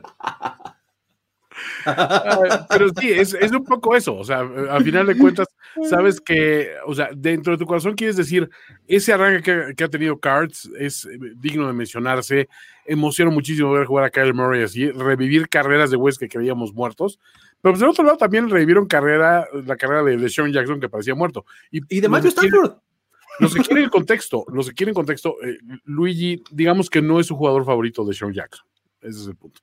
Digamos que todavía tiene pesadillas, ¿no? Imagínate, imagínate que desde Santana Moss no había un jugador al que odiara tanto como Santana Moss, qué tiempos. Pero bueno, volviendo al tema, creo que los Rams, ahora sí, este, o sea, de una manera equilibrada y sensata, administrando bien sus juegos, pero anotando y demostrando que son el equipo a vencer, pues creo que les da de sobra contra un, un equipo que no, o sea, nunca ha perdido en los últimos, creo que cuatro años, no, no, han, no le han sacado un solo juego a Rams, en una división donde generalmente uno le pega al otro por, por default, ¿no? Pero sí hay una cierta jetatura de este lado, ¿no? Entonces, eh, va a estar muy divertido, eso sí, lo... yo también creo que va a estar divertido, pero yo sí tengo que ir con los Rams. El, el, tema es, a ver, ¿en quién, qué defensiva confiamos más? ¿En qué head coach confiamos más? Sí. ¿no? Entonces yo... ¿Y en qué coreback confías más? Ah, por, más bueno que, se haya mostrado Kyler Murray, pues creo que dices, no, pues está feo. Ah, ¿En qué coreback confías más, Jorge? Así déjame pensar. ¿Quién, era? ¿Quién era? No recuerdo. No, Matt Stafford, obviamente. Eh. Rams. Rams, Rams. Full Rams. Full Rams. Muchachos, los San Francisco 49ers. Harpas. oh, oh, no. Tienen una oportunidad histórica. Histórica de pues, enterrar al rival molesto. ¿Cuál es la bronca? Que el rival molesto lanza muy bien. Y eso es lo que justamente los 49ers no han podido detener constantemente porque pues, no hay quien lo haga. No tienen corners. Richard Sherman, perdónanos Richard Sherman, ni siquiera les alcanzó para convencer a traer a Richard Sherman de regreso, ¿vale? Eh, ¿Cuál es el tema? Ojo, para el que dice que Deshaun Jackson es el Tariq Hill original, perdóneme, pero Deshaun Jackson nunca golpeó a una mujer embarazada ni le dijo you should be terrified of me. Entonces, hasta en los perros hay razas. Entonces, este, hasta en los perros hay razas, muchachos. Regresando al tema, ¿no? Eh, los Seahawks no tienen defensa. Punto, ¿no? Eh, es Blitz Boy, es Bobby Wagner y nueve Ulises Arada en el terreno. No es broma, no es understatement, es la net. Del otro lado, eh, creo que las alarmas y, el tema de, en San Francisco está cabrón. La gente ya pide la hermosa cabeza de Jimmy G en bandeja de plata para que, para que entre el trade code. ¿no? Ah, pero. A ver, yo sé que no va a pasar, pero cada, cada jugada que no hace, ¿no? Porque ahora sí el micromanagement de hasta de cómo se para, de cómo lleva el equipo, de si aplaude o no aplaude, de cómo entra el Hulk, todo va a estar analizado porque ya les urge que cada vez que entra el paquete Trey Lance, pues el paquete Trey Lance casi casi embaraza como la mirada de Jimmy G, ¿no? Por lo menos en efectividad. Entonces, ese es el tema. A mí me parece que los Niners vienen de un partido muy malo, sobre todo a la defensiva y sobre todo en la línea defensiva. O sea, Nick, eh, Nick Bosa tuvo un muy mal partido contra el tercer tackle izquierdo de los Green Bay Packers. Kyle Shanahan dejó de correr. Se, se, tomaron algunas decisiones cuestionables. ¿Esto hace que los San Francisco 49ers sean un fraude? Mucha gente piensa que sí. A mí me parece que más fraudulento también es el tema de, de Pete Carroll y esa defensiva. Aunque Pete Carroll lo pueda hacer, cabrón, aunque tenga todo, todo el crédito del mundo, la verdad es que a esta defensiva no se le ve absolutamente nada. Equipo que se le pone enfrente a Seattle, equipo que le cuesta un verdadero dolor de cabeza. Yo no sé, yo no sé si Seattle pueda contener a estos 49ers, ¿no? Que también lo ha hecho bastante bien Kyle Shanahan contra los, contra los, este, ¿cómo se llama? Contra los, contra los Seahawks constantemente. Y es que son, son dos equipos, este, como de mitades. Estos dos, o sea, ven los partidos de los Seahawks y es tremendo dominio, primera mitad, bombazos, fuegos artificiales, se apagan en la segunda mitad, los alcanzan y les ganan. ¿No? los llevan a tiempo extra por Derrick Henry, este, los Vikings le dan la vuelta, o sea, todo mal en la segunda mitad. Y los 49ers fue justamente eso, pero al revés el domingo se bajaron tarde del camión, se les quedó este, eh, este, sin pila el teléfono y no se despertaron a tiempo, lo que sea, pero todo el primer medio no estuvieron en el campo y en la segunda mitad reaccionaron y 21 puntos de los 28 del partido los metieron en, la segunda mitad. Entonces, eh, son dos equipos que, vamos a ver si ah, logran poner un poquito más de un medio de partido en, este, en esta ocasión y el que lo logre, creo que se va a quedar con el encuentro, porque eh, sin duda es también este, cosa de fantasy, es si tienen receptores de los Seahawks, este es el juego. porque este, no hay corners en, San Francisco, este, este ah, del Steve Arm de, de Derrick Henry, ah, Norman, Josh Norman, con este con su cosa en los pulmones que le hizo hasta toser sangre, este, o sea, todo mal. Por, por donde le veas a los corners de los 49ers hay problemas, ¿no? Entonces, realmente van a tener carta abierta por el juego aéreo. Vamos a ver si logran balancearlo también con defensiva, porque, eh, o sea, insisto, también son de medios, o sea, la mitad ofensiva, muy bien, pero la mitad defensiva, de la frega. ¿no? Entonces, son equipos de, de, mitad que no, no alcanzan a carburar todas las piezas al mismo tiempo para tener un equipo tan dominante como los dos podrían serlo. Y es que, digo, ojalá en temas fantasy se pudieran alinear nada más la mitad y después los sacas porque que se van a pagar.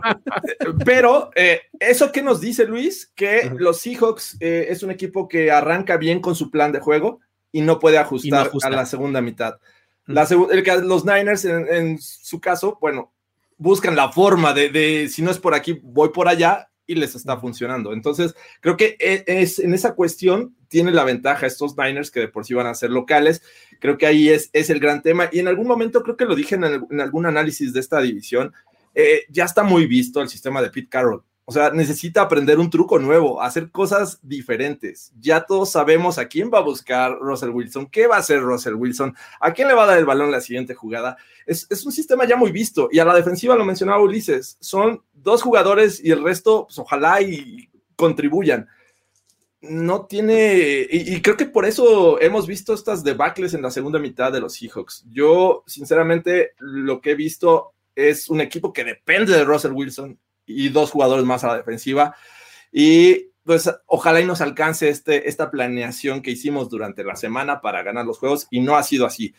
Por parte de los Niners, sí, se les apagó el juego terrestre, pero creo que es el juego para brillar, para regresar a ese juego terrestre.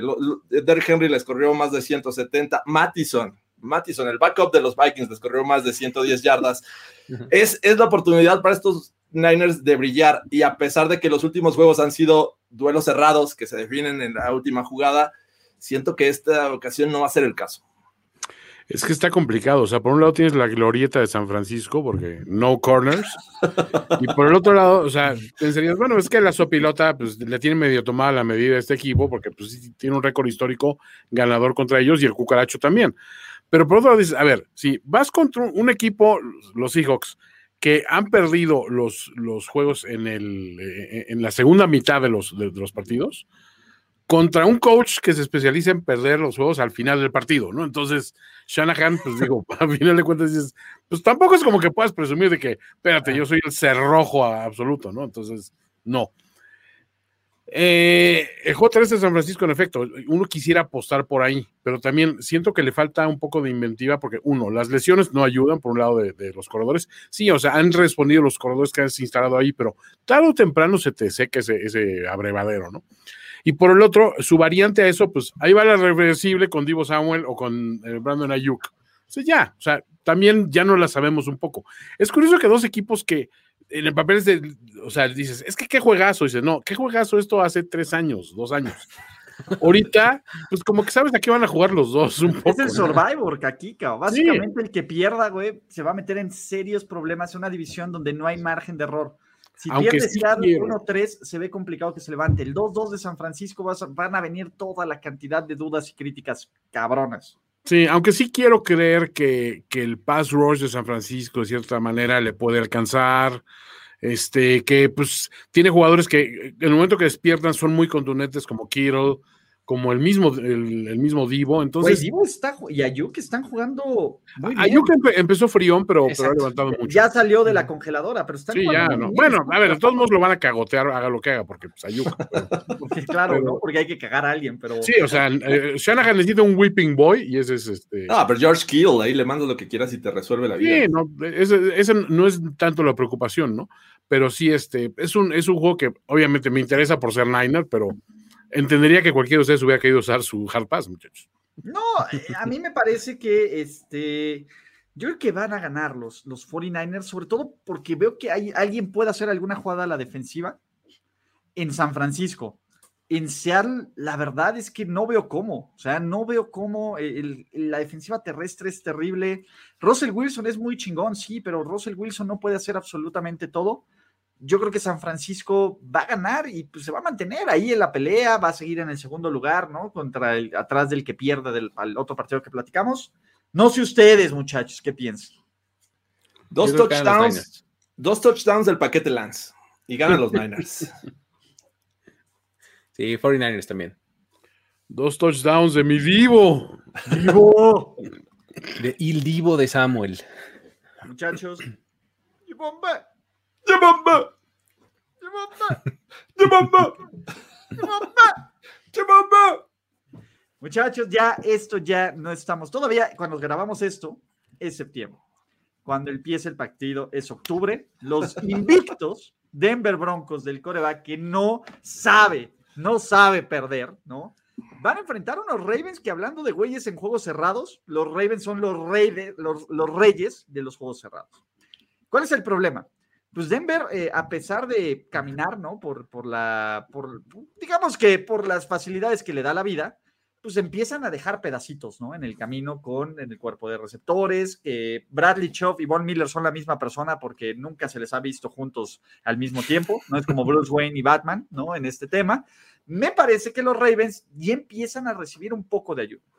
Bateman ya está activado, los receptores ya están activados. Eh, va a ser un tributo a Fer Pacheco porque va a estar Hollywood Brown por ahí, ¿no? Pero en general, me parece que esta es la primera prueba real de estos Denver Broncos para ver si son un equipo en el que podemos confiar, en el que digas, ok, este 3-0 no se ve tan falso como el 11-0 de otros equipos que tuvieron en otros años pasados, ¿no?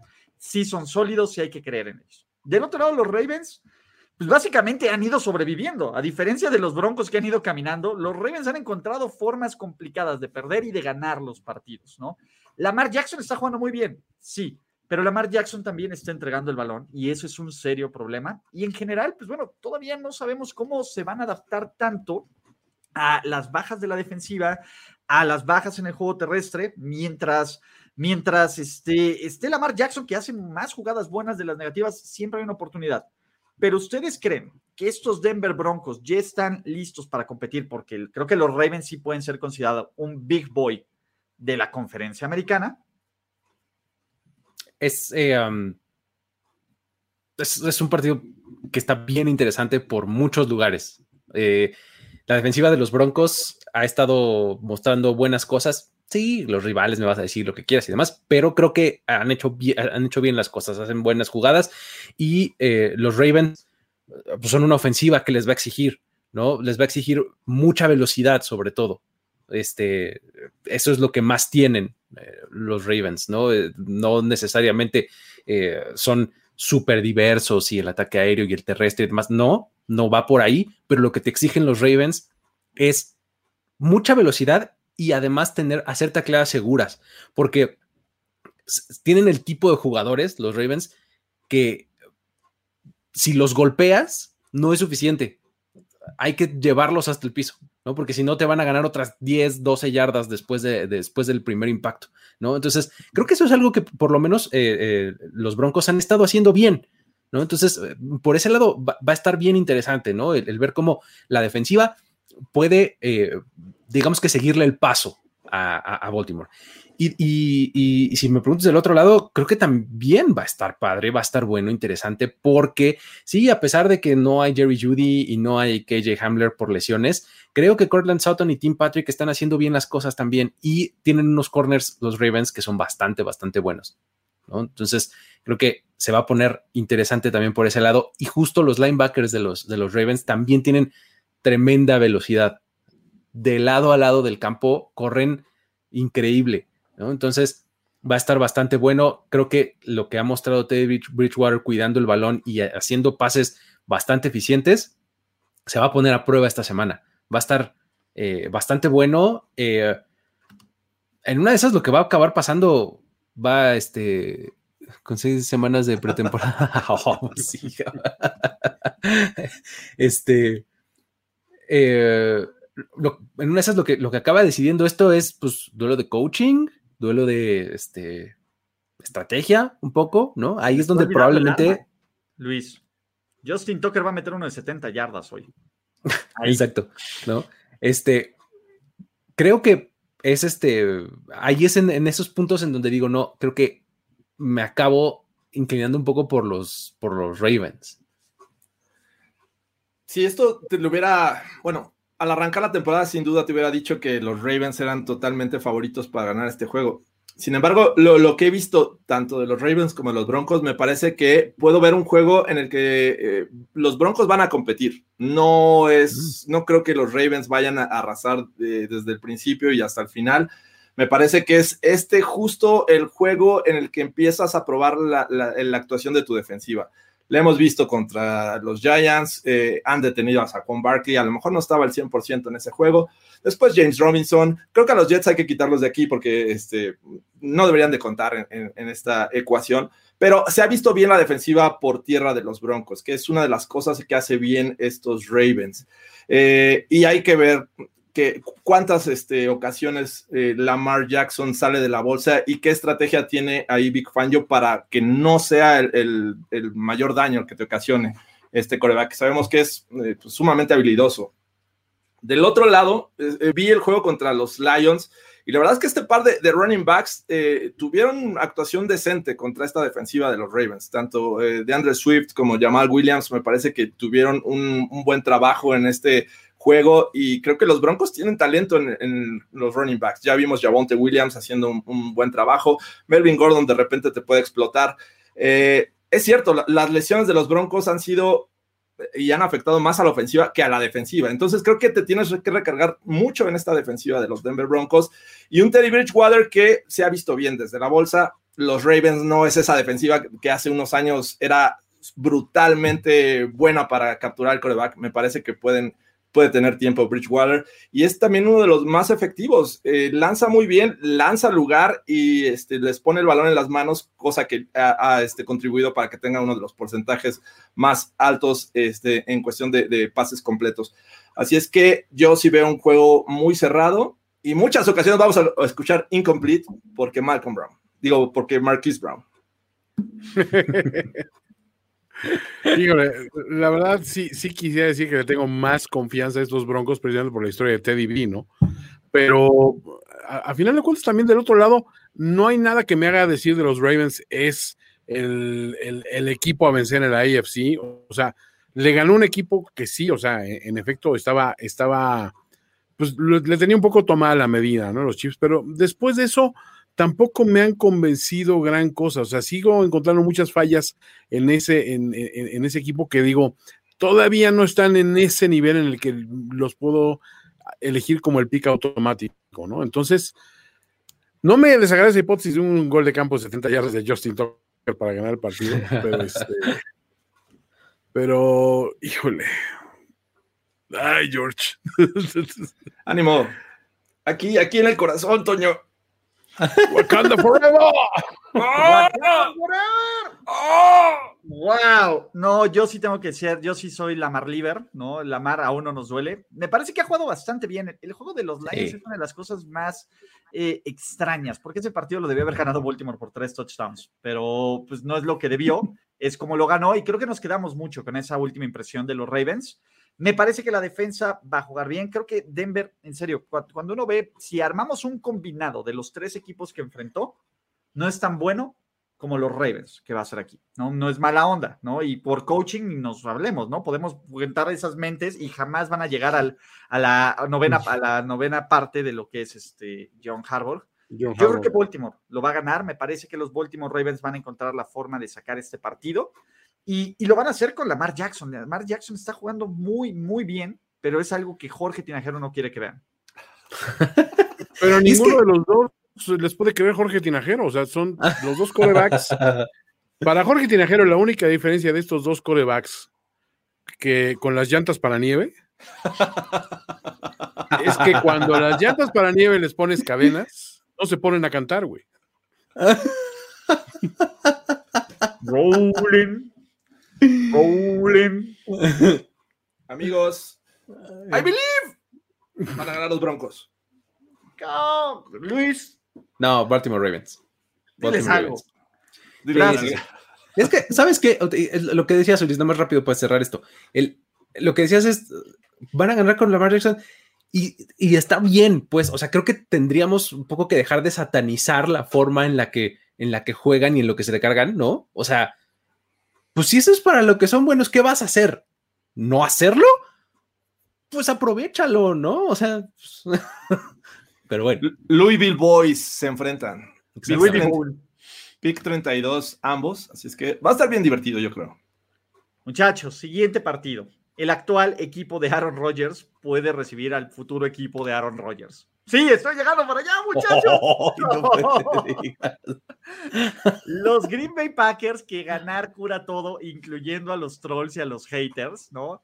Para regresar a Lambeau Field para eh, tratar de evitar que se agiten esas toallas. Jorge, aquí no va a haber, bueno, quién sabe, a lo mejor siempre hay invasión de los Steelers, pero señoras y señores, si hay algo que nos ha decepcionado más rápido que casi cualquier cosa en esta vida, son los Pittsburgh Steelers. Pasaron de ser del Stairway to Seven, ¿no? A, por favor, no quedemos en el top 7, pero del draft, ¿no? Del pick del draft. Eh, y hablando de todo, ¿cuál es el problema? Los 7, ¿no? Su Stairway to Seven, su top 7 del draft y su coreback que la verdad es que parece que debió haberse retirado hace siete meses. ¡Ah!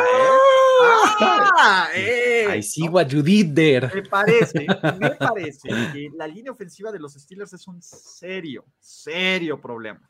La falta de balance de estos Pittsburgh Steelers es un serio problema. Esperar que vas a ganar un partido cuando Big Ben te lanza más de 50 pases, está cabrón, ¿no? Y, y la defensiva sin TJ Watt pues, se perdió la fórmula mágica de la Coca-Cola, ¿no? Ya no presionan al coreback, ya eh, Joe Burrow parece eh, Boomer Esiason en sus mejores momentos, o Carson Palmer cuando podía haber sido MVP, y me preocupa mucho que se está viendo una falta enorme de talento en muchos niveles contra los Steelers. ¿Cuál es el problema? Pues bueno, ¿cuáles han sido los corebacks? Ya enfrentaron a Dioshito, que pues más o menos, ¿no? Jugó regular zona mal. Luego enfrentaron a Derek Dalascar, que ya sabemos qué es lo que hace muy bien, ¿verdad, Jorge? Y obviamente, eh, pues bueno, enfrentaron a Joe Burrow, que viene un Aaron Rodgers, pues que está siendo ninguneado y enojado, ¿no? Y que dice, a ver, aquí sigo, cabrón. No sé cuánto. Básicamente Aaron Rodgers va a estar audicionando para, para Mike Tomlin y para, pues a ver si todavía queda ahí Mike Tomlin, o para los Pittsburgh Steelers.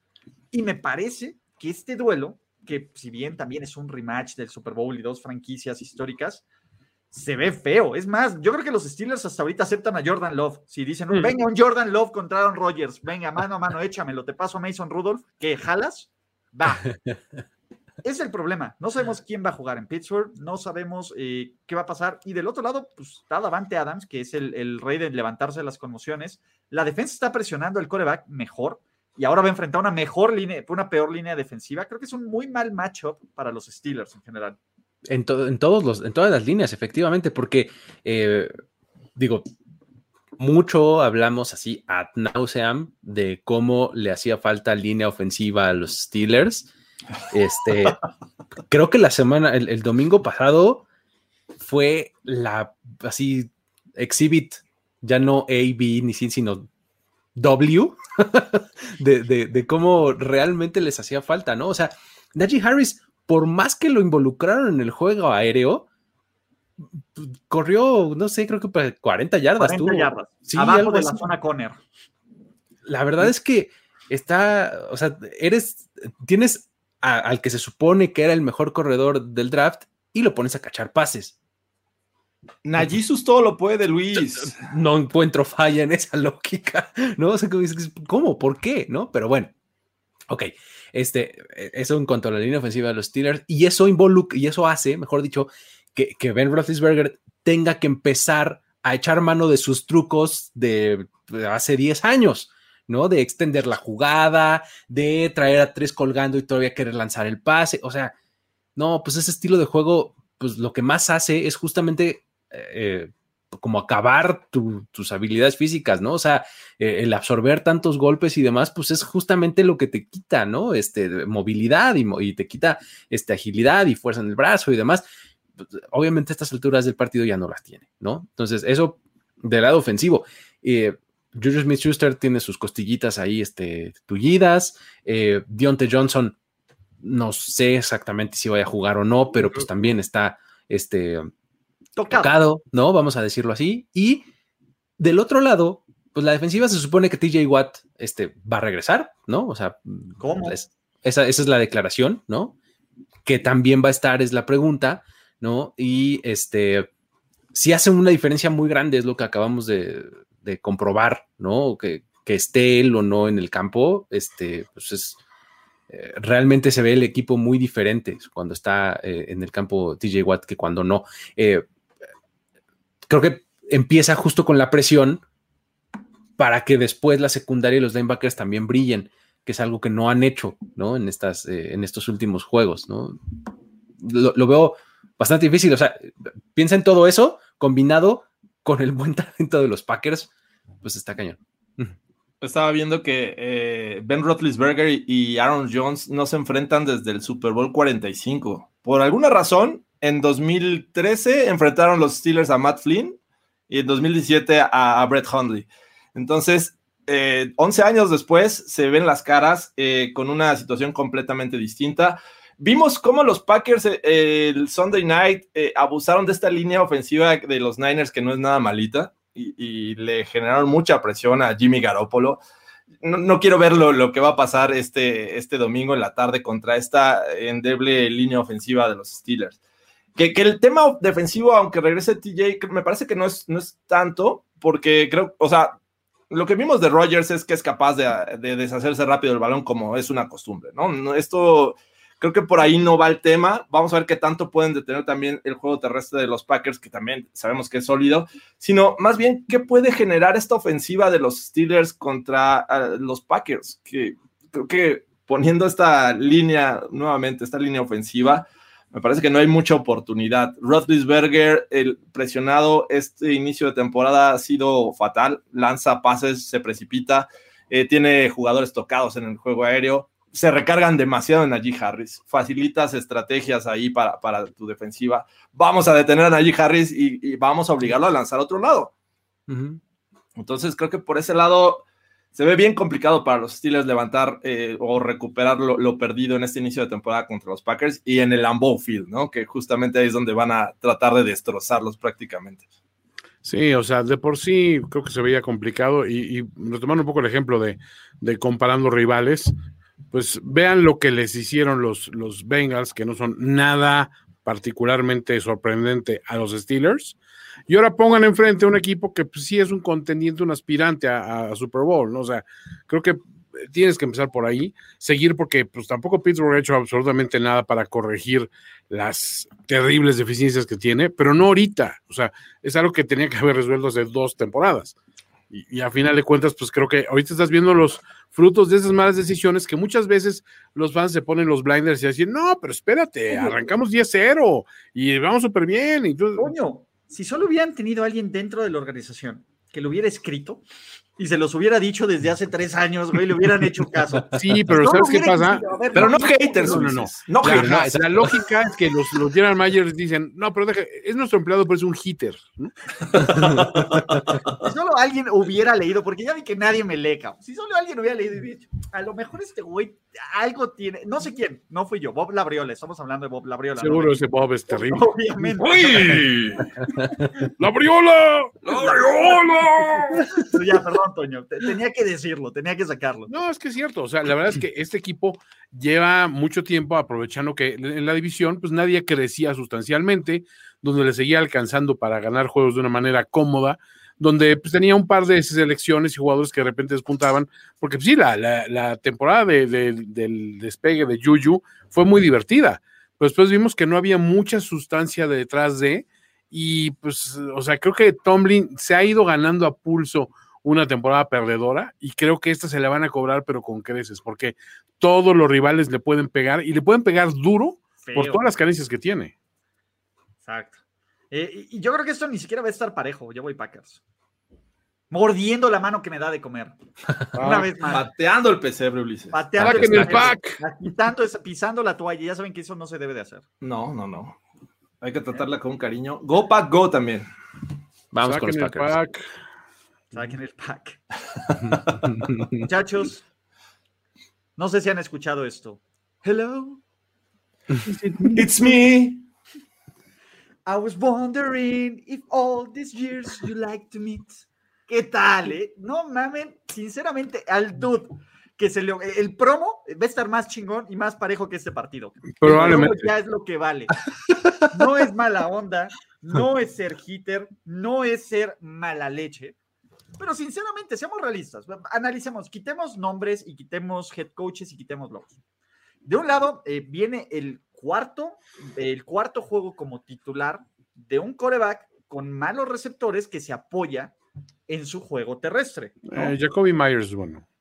es, bueno, es, bueno es buena persona, es bueno con los niños. Es buena persona, sí va a misa. Exacto. Eh, contra el otro lado, contra una defensiva que si algo sabe hacer bien y que ha sido una de las mejores año con año, es para frenar el juego terrestre y para presionar al coreback.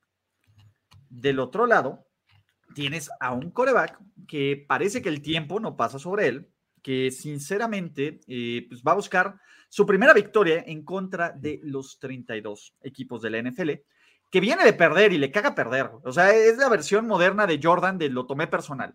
¿Y qué más personal puede ser? Pues hay, hay muchos reportes ahí de que de su última junta ni siquiera se presentó su ex jefe. De, nuevo, cuando vienes a, vienes de ganar el Super Bowl, tienes todo el crédito del mundo. Lo único que te falta para que sea el FU más completo, no a los fans que Tom ama y desea y, dice, no es por ustedes, no son ustedes, soy yo, sino a su ex antiguo ¿no? Al que a lo mejor se está colgando la medallita de sus logros y no le daba, no le daba para la nómina, ¿no? Así decirlo. No, sinceramente, me parece que por el morbo y por el mame va a ser un juego espectacular. En partido y en diferencias de roster, esto pinta para una masacre. No es mala onda, muchachos, ¿no? Todas las, parece que las, fuera de Matt Judon, todas las contrataciones de Bill Belichick en la agencia libre están destinadas a fracasar. Los Packers están peleando, eh, que diga, los Patriots están con temas de lesiones a la ofensiva, con temas de lesiones en la línea, la línea está jugando mal, Josh McDaniels no está teniendo buen play calling, eh, no va a estar Stephon Gilmore todavía, ¿no? Eh, en general, y si bien los, los, los, pues los, los, nuestros amigos de, de Buccaneers están jugando mal a la defensiva aérea. Pues, no es que digamos que enfrente van a tener al mejor coreback, el coreback mejor preparado de su generación. O tal vez sí. No, pero este está hecho para que sea la noche mágica de Tom Brady, donde gane por 50 puntos a Bill Belichick y digan la mentira llamada Bill Belichick, que es mentira también. Pero en serio, a ver, vamos a cambiar el análisis. Piensen, así como le decían Homero, Homero, necesito que visualices cómo vas a ganar el partido. Bill, necesito que visualices cómo vas a ganar este partido. Válgame Dios. O sea, está bien complicado porque además eh, una de las armas que, más te estaba funcionando, que era James White, eh, está fuera, ¿no? Este, realmente tu línea ofensiva también ha, dejado que desear, ¿no? También había, era un, un, elemento que, en el que podías confiar y últimamente ya no es así. Este, la fórmula de como de, la que hace que la ofensiva funcione o se mueva más o menos en, New England es acumular pases completos. O sea, no vas a hacer nada espectacular, pero es un completo cortito, otro, eh, de repente ahí buscas uno largo y a veces sale, a veces no. Eh, creo que acá, con, un, con una defensiva como la de los Buccaneers, que efectivamente, pues está menguada y, etcétera. Va a llegar Richard Sherman, no sé si vaya a jugar, no sé si vaya a estar a su mejor nivel, pero va a derribar la puerta del, estadio. eh, no, no, no, no, digo, no, sé si, no, sé si vaya a jugar Sherman, pero al, final yo creo que este, eh, esa fórmula pues de, ir avanzando como de a poco para los, para los Patriots contra esta defensiva que lo que tiene también es mucha velocidad y que, te va a, este, a exigir mucho impresión y demás, eh, creo que no es un buen match. ¿no? E, este, los Titans que intentaron ahí este, rescatar de Hunter Henry, John Smith, etcétera, no están funcionando. Eh, la verdad es que se ve, se ve bien complicado. Y si lo que quieres es recargarte en tu defensiva, híjole, pues suerte cubriendo a cuatro playmakers, ¿no? O, algo así al mismo tiempo. Eh, ah, es que no nos estamos olvidando, es el juego de revancha de Antonio y el juego de revancha de Gronk.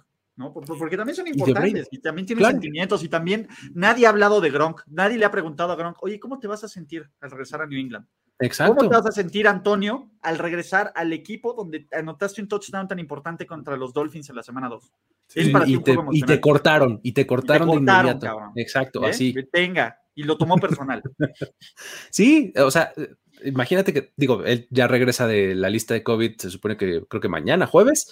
Este. Um, y, sí, digo, Rob Gronkowski, no me extrañaría que, que hubiera pase de touchdown Tom Brady, Rob Gronkowski y este, hiciera su spike y ah, no, no, no van a disparar los cañones, pero bueno, este. Le van a disparar lo van a poner ahí. Este, pero creo que va, a ser este una cosa, sí, cuando, cuando lo analizas de verdad por talento y, por lo que puede pasar en el campo, realmente no hay mucha forma en la que le puedas dar esperanza a los Patriots. O sea, las historias alrededor y demás es lo más rico de este partido. Exacto. El Bill Belichick nunca, digo, no ha perdido con los Bucks desde el 2000. O sea, eh, Gronkowski necesita 16 yardas por recepción para entrar al top 5. Brady. Eh, Brady ya sabemos eh, que necesita 68 yardas para el récord de todos los tiempos de, más yardas lanzadas. Sí, creo que estas historias son lo más relevante de este juego, no tanto lo que puede pasar. Me parece que contestando a tu pregunta, Ulises, es Bill Belichick suele anular al mejor hombre del rival. ¿Quién es el mejor hombre del rival? Pues nada más y nada menos que Tom Brady. Él lo conoce muy bien. Tiene las armas para presionarlo, para provocar lanzar rápido, para que cometa errores, me parece que ahí es donde empiezas a flanquear y dices, ¿cómo demonios le voy a hacer? Eh, Tom Brady sigue lanzando muy rápido. Antes de que llegue al estadio, cabrón. Antes de que entre a la puerta, güey, es la única. Mágicamente, alguien atropelló a Tom Brady. Todos los patriotas que están allí en, el Enson, fire at will, fire at will. Entonces, va, a ser muy complicado encontrar las piezas para detener y para contrarrestar al mejor hombre de estos Buccaneers, que sin duda creo que está hecho el escenario para regresar, a Foxboro, romper récord y creo que el morbo es ver la reacción de todo mundo en el estadio cuando esto suceda. Y, por resultado me parece que no hay forma de que Mac Jones realmente se vista de héroe en este juego y nos dé un partidazo. Orden 66.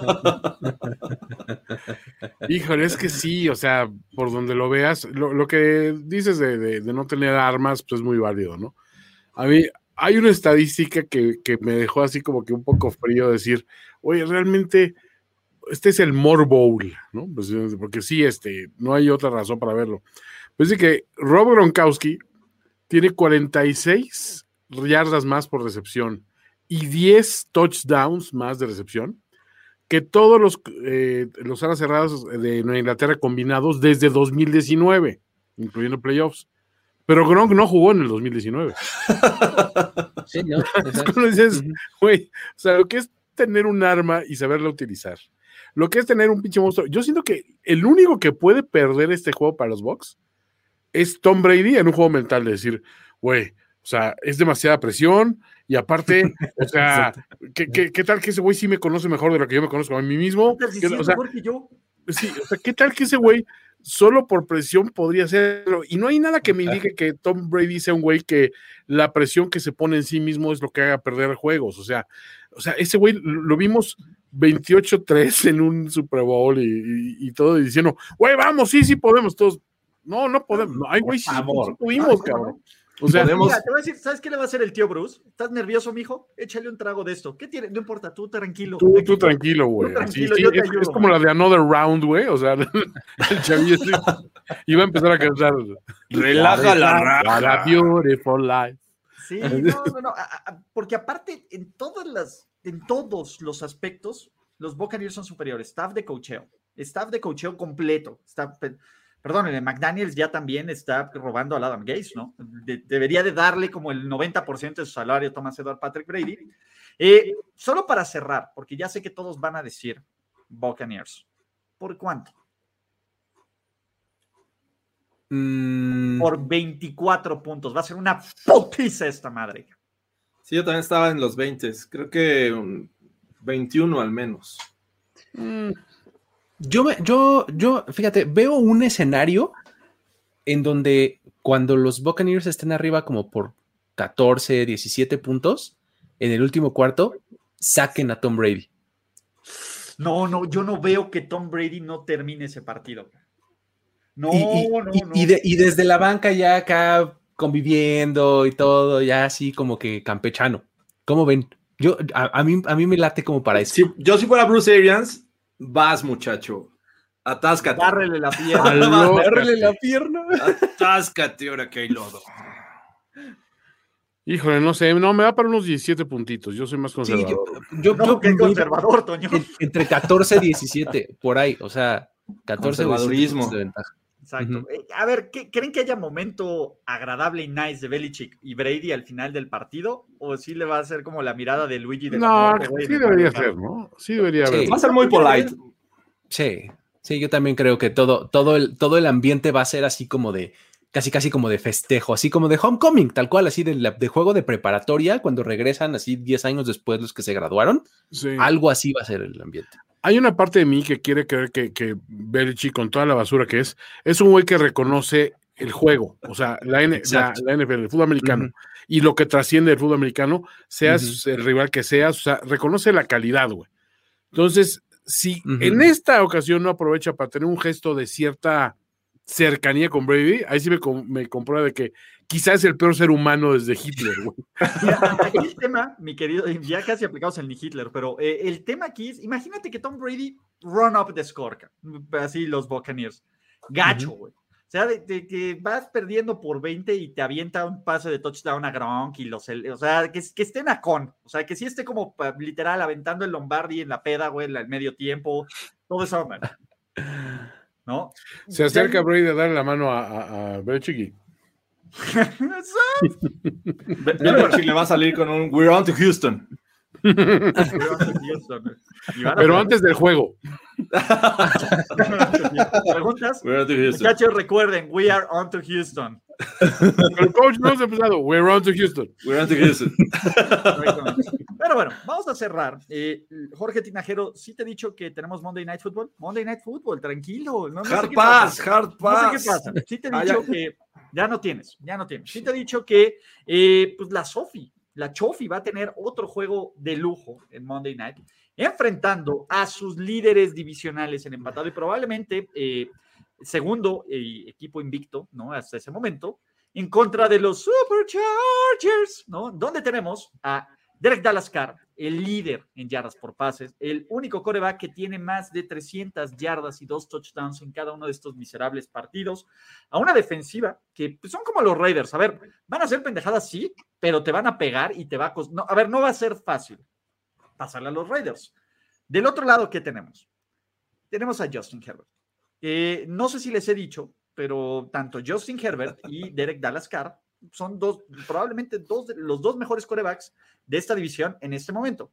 ¿Por qué? ¿Por qué, Jorge? No, no te vayas. No, espérame, creo que me llaman. Porque de acuerdo con Pro Football Focus, tienen la calificación más alta en terceras oportunidades, donde te he dicho que se definen los partidos ahí, Jorge Tinajero. ¿Qué más tenemos los Chargers? Los Chargers son una máquina de regalar, de regalar espectáculo y también de regalar castigos a lo pendejo, pero tiene una defensiva bien interesante, un head coach con unas piedras bien, bien puestas y un equipo que si en serio, que si en serio, que si en serio no los emocionan es porque están muertos por dentro o le van a los Broncos o a los Raiders o a los Chiefs. Y aún así los debería de emocionar. Pero, eh, ¿habrá pajarakiri aquí o no? Lo que dice acá José Rodríguez en los comentarios, ¿no? Pervert, agiten esos gansos.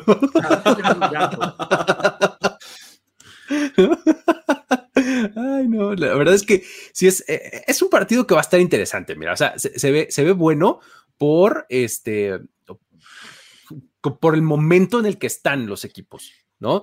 Eh, porque si tú analizas el roster, si, eh, si ves este tipo de cosas, pues dices, no manches, pues los Chargers deberían de pasar caminando, ¿no? Nunca es fácil, Luis. Pero los Raiders están de alguna manera encontrando la, la forma de seguir ganando. ¿no? Eh, eh, la verdad es que a mí me tienen muy sorprendidos los, los Raiders, o sea, para bien, pues, ¿no? O sea, de, cómo, cómo le están haciendo, no sé, no importa, just win, baby, ¿no? O sea, realmente es, ese es como lo que más aplica en este momento, o sea, de, vamos, pasa nada. De, tú confía en que la defensiva va a, presionar al coreback rival.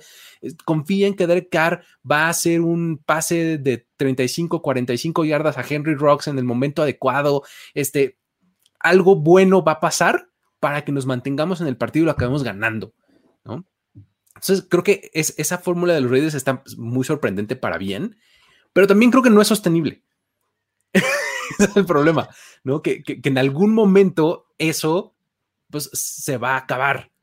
Y creo que este es un muy buen momento para que eso suceda, porque los Chargers son un equipo con un roster muy, muy bueno, muy redondo, ¿no? Tiene una muy buena línea ofensiva, buenos playmakers afuera, este, Mike, Mike Williams está teniendo una temporada como nunca la había tenido antes, ¿no? Justin Herbert está, este, que no cree nadie, haciendo pases de todo tipo, este, y su defensiva pues, se está manteniendo sana para empezar, ¿no? Ya eso es algo que no habían logrado eh, en otras temporadas, ¿no? Entonces, y eso si le sumas que además están ejecutando bien, que Joey Bosa está eh, teniendo buenas eh, presiones al coreback, etcétera. Que, que, hasta antes Samuel Jr. está, parece, nos está demostrando que la genética sí cuenta y que está, que es tan bueno como su papá para Patrick Surtain, Luis. ¿Cómo? ¿Cómo se te olvidó el otro, Luis? ¿Cómo se te olvidó Patrick Surtain, Luis? El que le intertocaba a Brady. Pero bueno, el asunto es que este, um, creo que este roster de, los Chargers es como la fórmula y, lo que necesita eh, pues los Reyes para ahora sin perder. o sea, creo que, se, van a tener que encontrar con algo así en un rival divisional de visita, etcétera, para, eh, para tener un partido pues, no, no tan ¿cómo decirlo? Como afortunado, como lo han tenido las otras semanas. Yo, yo sinceramente agradezco este juego en Monday Night. Me parece que tiene historias eh, por donde lo quieras ver cuando los Raiders tengan el balón y cuando los Chargers tengan el balón, ¿no? Esta parte de, oh, a ver, esta defensiva de los Raiders comenzó bien, ha presionado bien al coreback, va a poder con esta línea ofensiva de los Chargers que también ha, lucido bien. Eh, Vamos a ver del otro lado si eh, Derek Carr puede seguir manteniendo este ritmo, puede rebasar las 1500 yardas en cuatro juegos, puede, puede eh, realmente seguir siendo este, efectivo con Darren Waller, porque va a enfrentar a un Derwin James que sin duda creo que ahí ya vimos lo que puede hacer. El juego pasado contra los Chiefs lo pusieron en la caja y pusieron dos safeties atrás. Entonces, prácticamente estos Chargers estaban jugando de alguna manera con tres, tres safeties. Eh, creo que a, mí en lo personal creo que me, gusta, no veo como que vaya a ser de muchos puntos, me parece que las defensivas en algún momento van a ser relevantes, eh, pero digo, ve a los Raiders como ese equipo que cuando encuentra la forma de ganar, no importa cómo, y tú lo habías dicho Luis, o sea, no importa cómo, encuentras la forma de ganar, tiempo extra, eh, nos vamos, ya viene el, este, voy a visitar, pero demuestro que tengo el talento, eh, se vuelve muy peligroso pero también veo a los Chargers y digo, este equipo en casa me parece que también puede hacer cosas importantes. Le debe a su afición. El primer juego eh, lo perdieron en la última jugada. Eh, ya, quiero que sea lunes, de verdad. Y, me costó mucho trabajo decidirme por el ganador. Sí, este juego se ve muy cerrado, sinceramente. O sea, sí quiero decir, esos Chargers me emocionan como cuando me enamoré de la NFL con el Air Coryell y Dan Fouts y es, esa clase de, magia que le ponían en cada pinche juego que sabías. No importa el resultado, güey, sé que voy a divertir muchísimo. Y por el otro lado, los Raiders han sido la gratísima sorpresa de la temporada. y nada más estamos esperando que se caigan, esperando que se caigan y no se caen. Y al contrario, como que mejoran un poquito cada juego. Sin embargo, aquí creo que tiene que pasar un poquito la condición de local. O sea, siento que si bien eh, los, los, juegos, o sea, el juego cerrado que perdieron los Chargers era ganable, salvo que los mismos errores de los Chargers lo previnieron, creo que este es el juego donde realmente ya se despojan de esos errores. Saben que hay mucho en juego dentro de la división y pueden hacer un pinche statement muy claro contra un equipo que yo les digo, si este lo ganan los Raiders, sí, o sea, perdón, voy con ellos, los banco hasta, hasta, hasta que acabe la temporada. Pero este es un juego realmente que siento que los Chargers tienen esa pequeña ventaja todavía. Exacto. Oigan, ¿saben quién va a ganar este partido, Jorge? El que sea mejor en terceras oportunidades. Exactamente, Juan Antonio Sempere. Los juegos se definen en terceras oportunidades. ya volteando la mesa, sí, ya, así. sinceramente, sinceramente me parece que eh, va a ser un juego muy, muy entretenido. Creo que los Raiders son de verdad, independientemente ganen, pierdan, pero los Chargers creo que están un pasito más adelante. Cron frío y, a ver, también creo que es en el momento en donde John Gruden puede hacer algo completamente estúpido. O sea, así como los castigos de los Chargers pueden ser, creo que eso se nulifica, entonces se, va a hacer como el even field. ¿Qué va a pasar? Creo que eh, los Chargers van a ser un poco más de jugadas, de, de jugadas. Me encantan los Super Ángeles. Chargers, muchachos, van a ganar. ¿Ustedes qué dicen? Chargers. Yo también voy Chargers. ¡Toño! No quiero. O sea, mi corazón está con Pervert, pero van a ganar los Raiders. ¡Wow! Pajarakiri. Ya se acabó el No Fab September, entonces cuidado. Cuidado, muchachos. Pero, pues bueno, es momento de despedir esta maravillosa, maravillosa sección de Playbook presentado por NFL Game Pass. Ahí en los comentarios nos decían que si vale la pena comprarlo. Claro que vale comprar, la pena comprarlo. De hecho, eh, una vez que empiece octubre, probablemente ya baje, baje un costo. Va bajando el costo conforme van pasando los meses, ¿no? Y va a haber códigos de descuento, etcétera, etcétera, etcétera. Así que, muchachos, ¿no? Recuerden compartir, seguir estos videos, ¿no? Ver toda la programación que hay en Primer y Diez. Mi querísimo Priano Fecalero, Jorge Tinajer O, y la única persona decente en este stream que es Luis Obregón, evidentemente. Por supuesto, viene uno aquí a poner. De nuevo, alguien tiene que poner un poco de balance y un poco de orden en este canal. Así Mi nombre es Ulises Arada, Ulises Arada, ¿no? Vámonos, vámonos, vámonos, vámonos de aquí. Disfruten este gran semana 4 de la NFL y hasta la próxima. Bye. Playbook de primero y diez, presentado por NFL Game Pass. La celebración ha terminado. Primero y diez, el podcast. Primero y diez, el podcast. Más verdades, desvaríos y sinsentidos en la próxima emisión de Primero y Diez, el podcast. Conducción, guion y concepto. Ulises Arada, Luis Obregón y Jorge Tinajero. Producción y voz en off, Antonio Sempere.